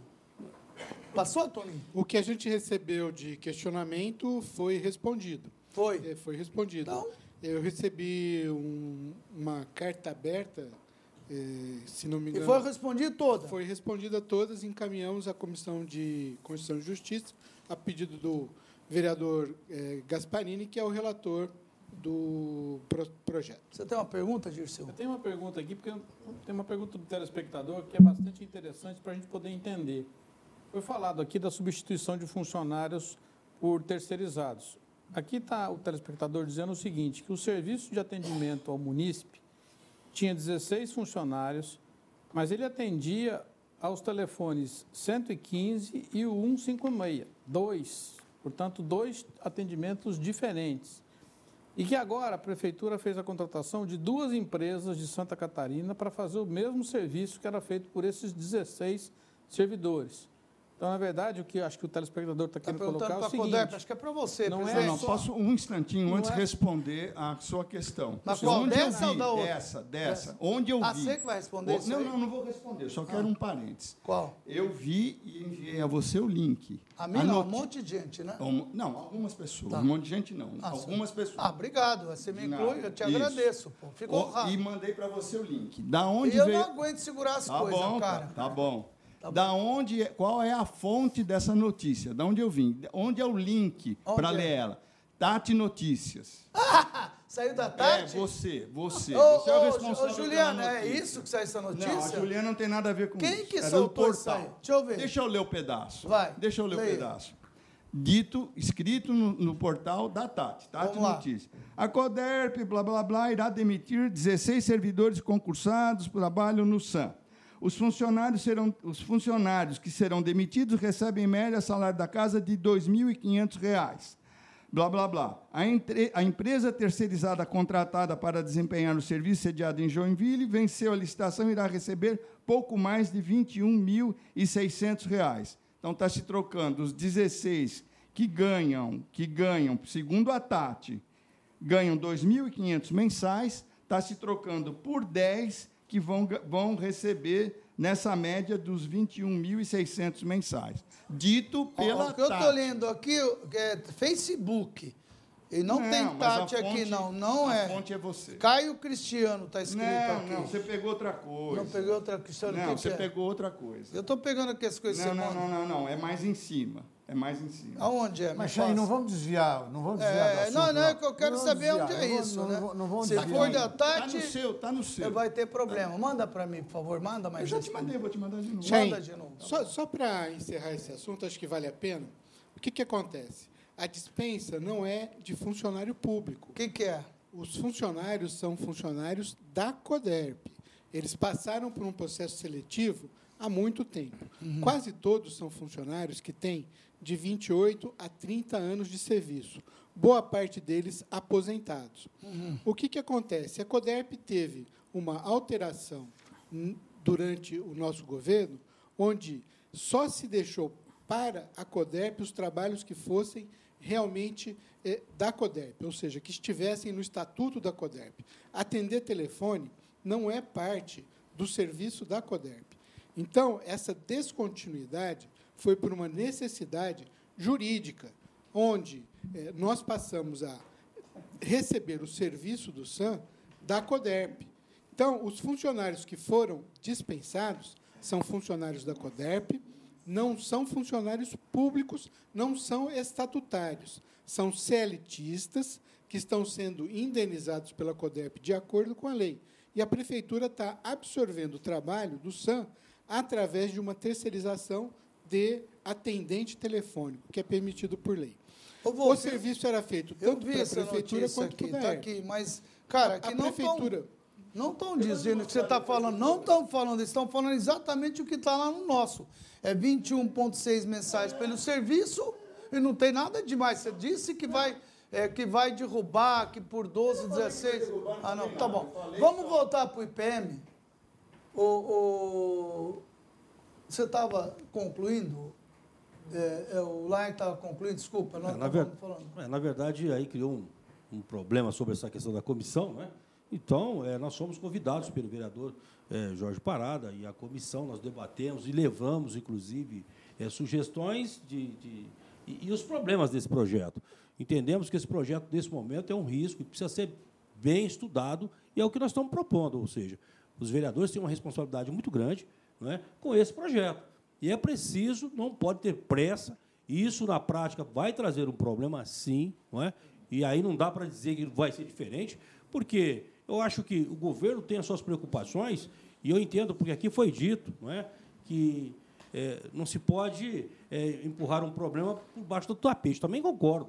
Mas as questões do funcionalismo nesse momento, é, elas não têm sido prioridade desse Então vocês são então, contra esse projeto amanhã na Câmara, que está correndo na Câmara, que vai ser é, somos, votado amanhã. Somos contra esse projeto. É, como é que tá estamos tá chamando, projeto, André? Estamos chamando o funcionalismo para estar na Câmara Municipal. Ah, mas não é adianta importante. também pressão, tem, gente. Não, tem que parar não com Não é questão de pressão. Não. Deixa é a Câmara votar, gente. É importante Deixa a Câmara o servidor votar, estar lá, ter, tomar pé da situação, ver o que está acontecendo, porque senão. Só arrumar o quê? É importante o servidor acompanhar, conversar com o senhor vereador, porque é necessário. A responsabilidade é grande.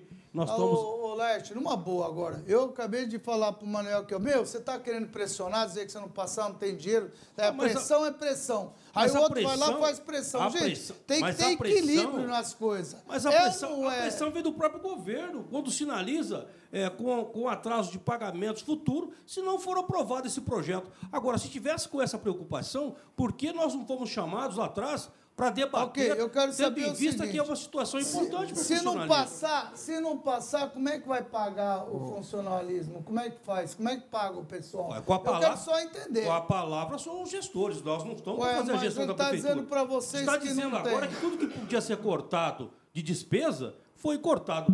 Olha, não é isso. Não é isso. Nós temos acompanhado, são várias nomeações de cargos comissionados sem vínculo. Não, de, Nós só, temos, não, de novo é, aí, essa então, história de comissionado. Então, o comissionado já está falando que exemplo, 80% são funcionários da prefeitura, gente. Precisa dar exemplo. E são poucos. Precisa dar exemplo. Não é a questão do resultado final. Se tem dificuldade para o servidor, tem que ter dificuldade também em outros segmentos. Olha, eu, eu, eu defendo a igualdade. Quando temos dificuldade na nossa casa, nós cortamos é, Olá, as despesas, sim. Deixa, deixa eu falar Agora, um negócio para você. Deixa eu te falar uma coisa seguinte. Sempre defendi o que é certo. Eu disse que o funcionário não tem culpa do que aconteceu, que ele fez na hora certa. Mas, cara, você querer que um secretário vai trabalhar num lugar que ele não possa levar dois pessoas da confiança isso. dele, eu não disse o fim do mundo também, eu estou né? Dizendo Tenha que paciência. Mostrar... Superintendente chega. Ele pega o primeiro que está lá, vou, deixa o cara trazer alguém da confiança é, mas dele, tudo tem que ter equilíbrio. Comissionado. Meu, tem que ter equilíbrio. Quantos, de novo, precisa ter equilíbrio. Tem nós temos, nós temos pessoas. Quantos comissionados tem na Nós na, temos na, pessoas governo? que chegaram no governo que não têm conhecimento do serviço, né? Então nós acompanhamos. Porque para saber a realidade do funcionalismo é preciso percorrer Mas os locais. Se, se, eu, se mandar embora esse comissionado, resolve o problema do Dá exemplo. Eu acho não, que precisa dar exemplo. exemplo hoje não está em papo ah, de exemplo. Está em papo precisa, de dinheiro. Precisa está pagar dizendo, Nunca teve tão está pouco. dizendo que está é, correndo. Nunca teve tão pouco. Quantos tem? Acompanha as, ah, as nomeações do, do só, Diário Oficial. Só um segundo hoje, agora. hoje os, os, cargos de comissão da prefeitura beiram 130. Lembrando que a Câmara tem 135 comissionados. A Câmara. Então, nós, vereadores, levamos os nossos de livre provimento de confiança. A prefeitura inteira tem 130, quando a vida toda teve 400. Ainda estão então, ocupando só esse na, só na Câmara tem 135, quanto a prefeitura tem 130? Na base 130. Ué, mas, gente, é, e aí? Então... Como é que fica isso é, aí? Isso oh, é bom deixar claro que é o seguinte...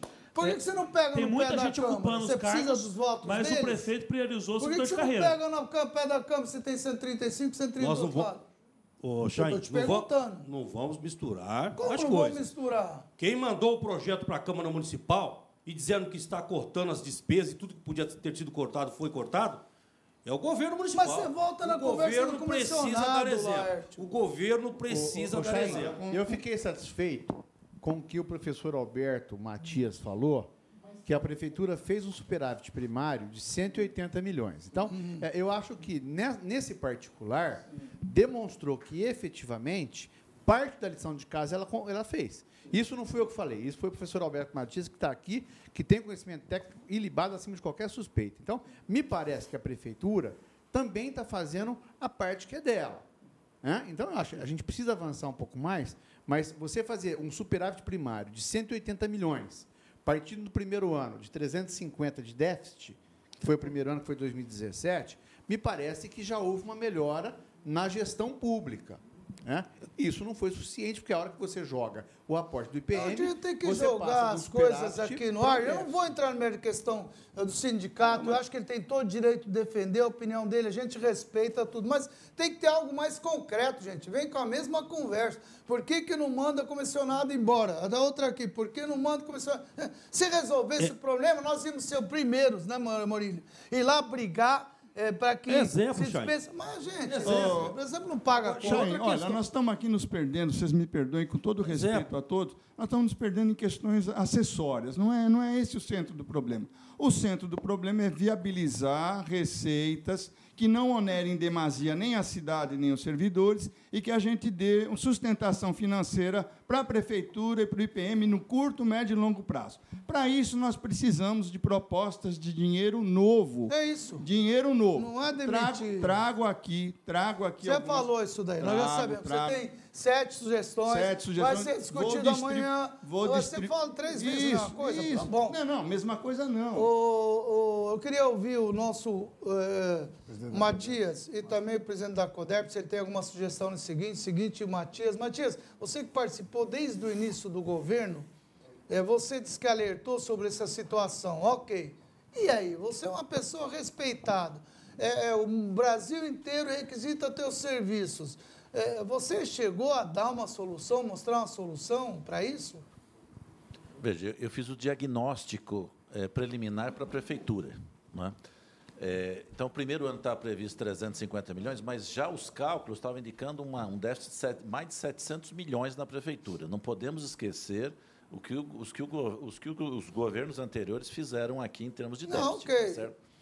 Bom, é, então, 180 milhões já é um avanço no sentido de resolver o próprio problema do IPM, já é a parte da prefeitura. Está faltando agora discutir o que seria de acréscimo para a sociedade e o que seria de acréscimo para os funcionários. No fundo, é isto.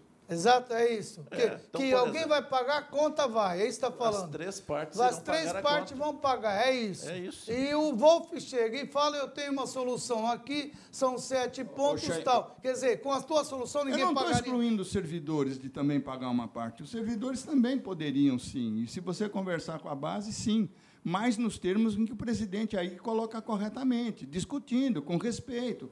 Todo mundo compreende a situação da prefeitura, ninguém tá, quer se omitir. Assim como a cidade inteira. Aqui vocês cansaram de reclamar da PGV. Então, estamos, na verdade, todos de acordo, na verdade, nos defrontando em questão acessória.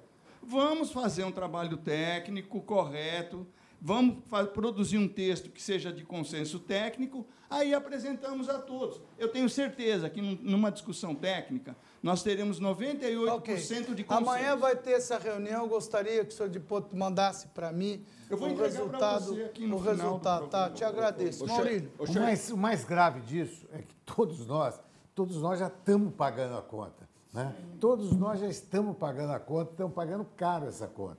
Né? E, e, quando, e quando não existe uma compreensão de um dos lados, Wolf, quando não existe a compreensão de um dos lados, fica muito, fica muito difícil é, compreender. E eu estou falando aqui do, do Laerte agora, que tinha que, que tinha que chegar mais nisso. E não, e, e, não, e não queria pagar fogueira com gasolina. Olha, na defesa do Laerte, é na defesa eu, eu, do eu, que não precisa. Eu no lugar dele, eu no lugar dele seria mais profundo que ele. Não, veja Mas bem. Não, não dá para você apagar fogueira com gasolina. Eu não tenho não procuração dá. do Laerte, não tenho procuração dele, tenho diferenças com ele, mas quero dizer o seguinte que na reestruturação do, do, do, de massas de 2017, o sindicato mandou um representante, participou ativamente, contribuiu eficazmente. Fomos, a, fomos na sala dos vereadores, o Toninho, a Maria Regina e eu, pedi para todos os vereadores aprovarem a reestruturação em 2017 e foi aprovado por unanimidade. Muito então, para mim, para mim, fica um pouco difícil compreender por que, que a gente não repetiu esse roteiro agora. Houve algum problema? Não importa. Mas está em tempo. Você está Vamos propondo sentar. paz. Vamos sentar. Pronto, Laerte, olha lá. Oi? Nós Tá nunca, nós nunca nos furtamos de debater. O que, o, que, o que precisa deixar claro, o sindicato não é contra porque é contra. O sindicato gostaria, e eu digo De ser aqui. ouvido, né?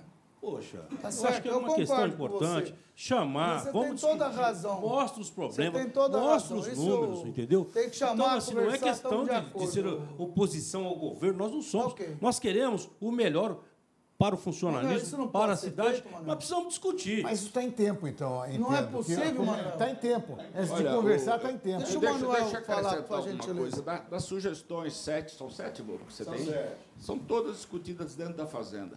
Inclusive, o fundo imobiliário, já discuto com o professor Matias desde 2018, quando ele veio nos propor várias soluções, inclusive semelhante à Unimed. Claro que são complexas. Fomos procurar a Caixa Econômica Federal, fomos procurar o Banco Santander, o Chain nos ofereceu a consultoria do Banco Itaú. Nós estamos atrás, mas não é da noite para o dia.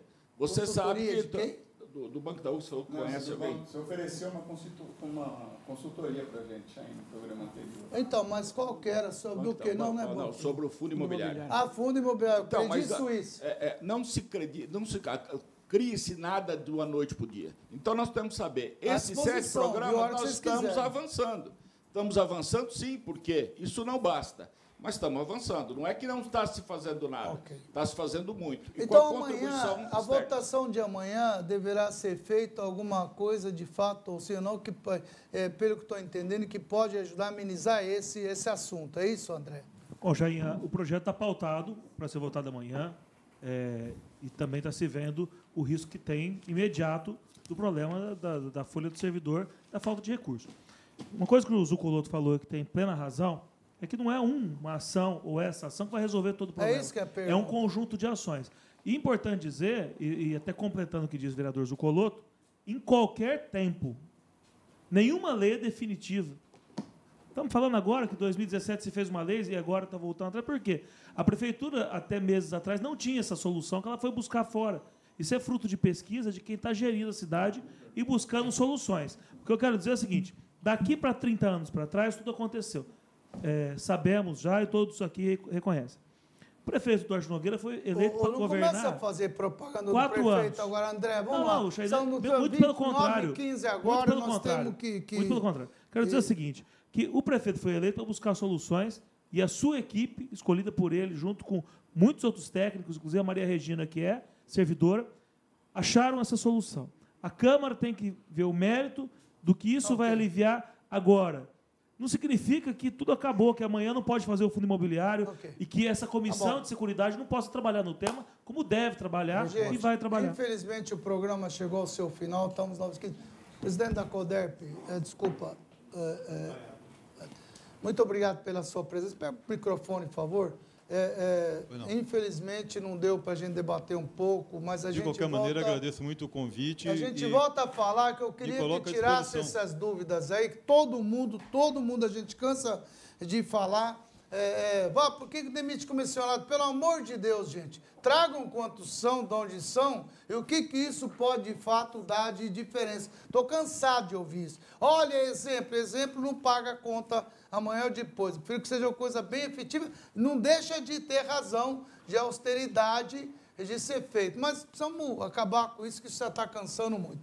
Bem, Mas eu queria eu- te agradecer pela tua presença, viu? Eu gostaria de agradecer o convite e dizer que eu vim para Ribeirão, estou aqui há 40 dias só, num desafio, eh, no convite do prefeito Duarte Nogueira, aceitei esse desafio de reestruturar a CODEP, Ok. de criar uma O nova senhor vai ter um bom. E um- quero vir aqui um dia para Um debater desafio especificamente mesmo, hein? Porque ali É um grande o desafio. senhor vai vir debater, nós vamos brigar muito sobre Vou isso. ouvir Meu com trabalho prazer está e sendo ouvir suas feito. opiniões. Obrigado, viu, Matias? Obrigado pela tua presença. Zucoloto, muito obrigado. Você vai voltar como amanhã? Foi um prazer. Olha, aqui hoje a discussão foi muito boa. Você está né? pulando fora, o voto, né, Bonitão? O voto já está amadurecendo na Tá cabeça. bom, então. Mas o que eu quero dizer, Chain, é que, independentemente do meu voto, é, ele é amadurecido e ele é feito com convicção. Não é atender interesses de um ou de outro grupo. Obrigado né? pela sua então, presença. Então, a gente tem tá? que ter responsabilidade. Muito obrigado, Wolf. Obrigado viu, pela tua presença. André, obrigado pela tua presença. Maurício, Olha, obrigado uma, pela tua uma, presença. Uma coisa importante aqui que se reclamou muito foram de exemplos. Uhum. Né? E eu acho que a gente, para encerrar esse programa, que foi tão bom hoje, a gente tinha que dizer dos foi exemplos. Foi bom porque eu não vi ou porque não, foi não? Foi bom, não, não, foi ótimo o programa, foi ótimo o programa. E você coroou o programa. Não, obrigado. Esse na, é meu na, amigo Maurício. Na sua participação. Mas não é isso que eu queria falar, não. Eu queria falar o seguinte. Nós estamos, sim, nós estamos vendo aqui em Ribeirão, Laércio, nós estamos vendo aqui em Ribeirão o exemplo da Câmara. A Câmara está atuando, você não tem, você não tem escândalos, você não tem, você não tem é, falcatruas. A prefeitura, olha desses programas todos, tudo isso que tem feito aqui, você vê o, o, o, Matias acabou de colocar aí, a prefeitura transformou, fez uma transformação econômica na cidade extraordinária. Não tem um caso policial, não tem um caso de desvio, não tem. Então, mudou completamente. Agora, essa mudança ela tem que ser reconhecida, percebida e tem que ser apoiada. É isso. Ok. Boa noite, oh, aí, obrigado. Obrigado, viu? Oh, cadê o Pessote? Pessote. Põe, mostra aí lá, você vai votar a favor ou contra amanhã, pessoal? Não responde, não responde. Tá bom, obrigado. Manuel, obrigado viu, pela tua presença, tá? Mais uma vez, muito obrigado por você estar aqui conosco e, e, e, que venha mais vezes aí. Toninho, muito obrigado pela presença. E a você, telespectador, muito obrigado. Os que aqui estão conosco também. Jogo limpo daqui a pouco, pode continuar. Daqui a pouco, não assista o Jogo Limpo. Não, assista sim, vale a pena. Ele está aqui conosco. Acho eu só. demitido hoje. Dirceu, muito obrigado. Eu, parabéns aí, viu? Assisti lá. É, a Juliana disse que não precisa vir mais, você já substituiu a altura. Aliás, disse que você deixou todo mundo falar aqui, né? Só para. O Rodrigo aqui, ó, só para não deixar em branco, Rodrigo, que é parente Camargo, sabe por que secretaria gasta 85? Porque quem faz secretaria e a escola são os servidores. Concordo plenamente com você. Mas com 85% não vai existir nunca que alguém consiga pagar. Esse problema falta receita para que esse 85% caia para 50%, 60%, que é o ideal que ele vá lá em cima. Por que, que ela 85%? Porque os 25% que repassa, que a prefeitura arrecada, não é suficiente para investir em educação, Rodrigo. Não é contra os funcionários. É o repasse que não está conseguindo. E 85%, cara não paga a conta, não consegue fechar a conta nunca. Esse é o que a gente sempre fala. Né? E para encerrar, ele pergunta se o Manuel sabe informar se os bancos pagaram o ISS. Claro que não, né? Se pagasse, não estaria reclamando, já teria pago toda a conta e faz tempo. Telespectador, muito obrigado pela sua presença e até o próximo Mentoria 2020. Mentoria Ribeirão. Oferecimento Grupo São Francisco. Qual é o seu plano de vida? A gente acredita que devia ser mais abraços, mais tempo para você, mais choro de riso, mais lágrimas de alegria. Agora, para ter mais saúde, deixe com a gente. São Francisco Mais Saúde, o maior centro integrado de saúde de Ribeirão Preto. Aqui você é o centro de tudo e tem tudo o que precisa em um só lugar. São Francisco, planos de vida com mais saúde.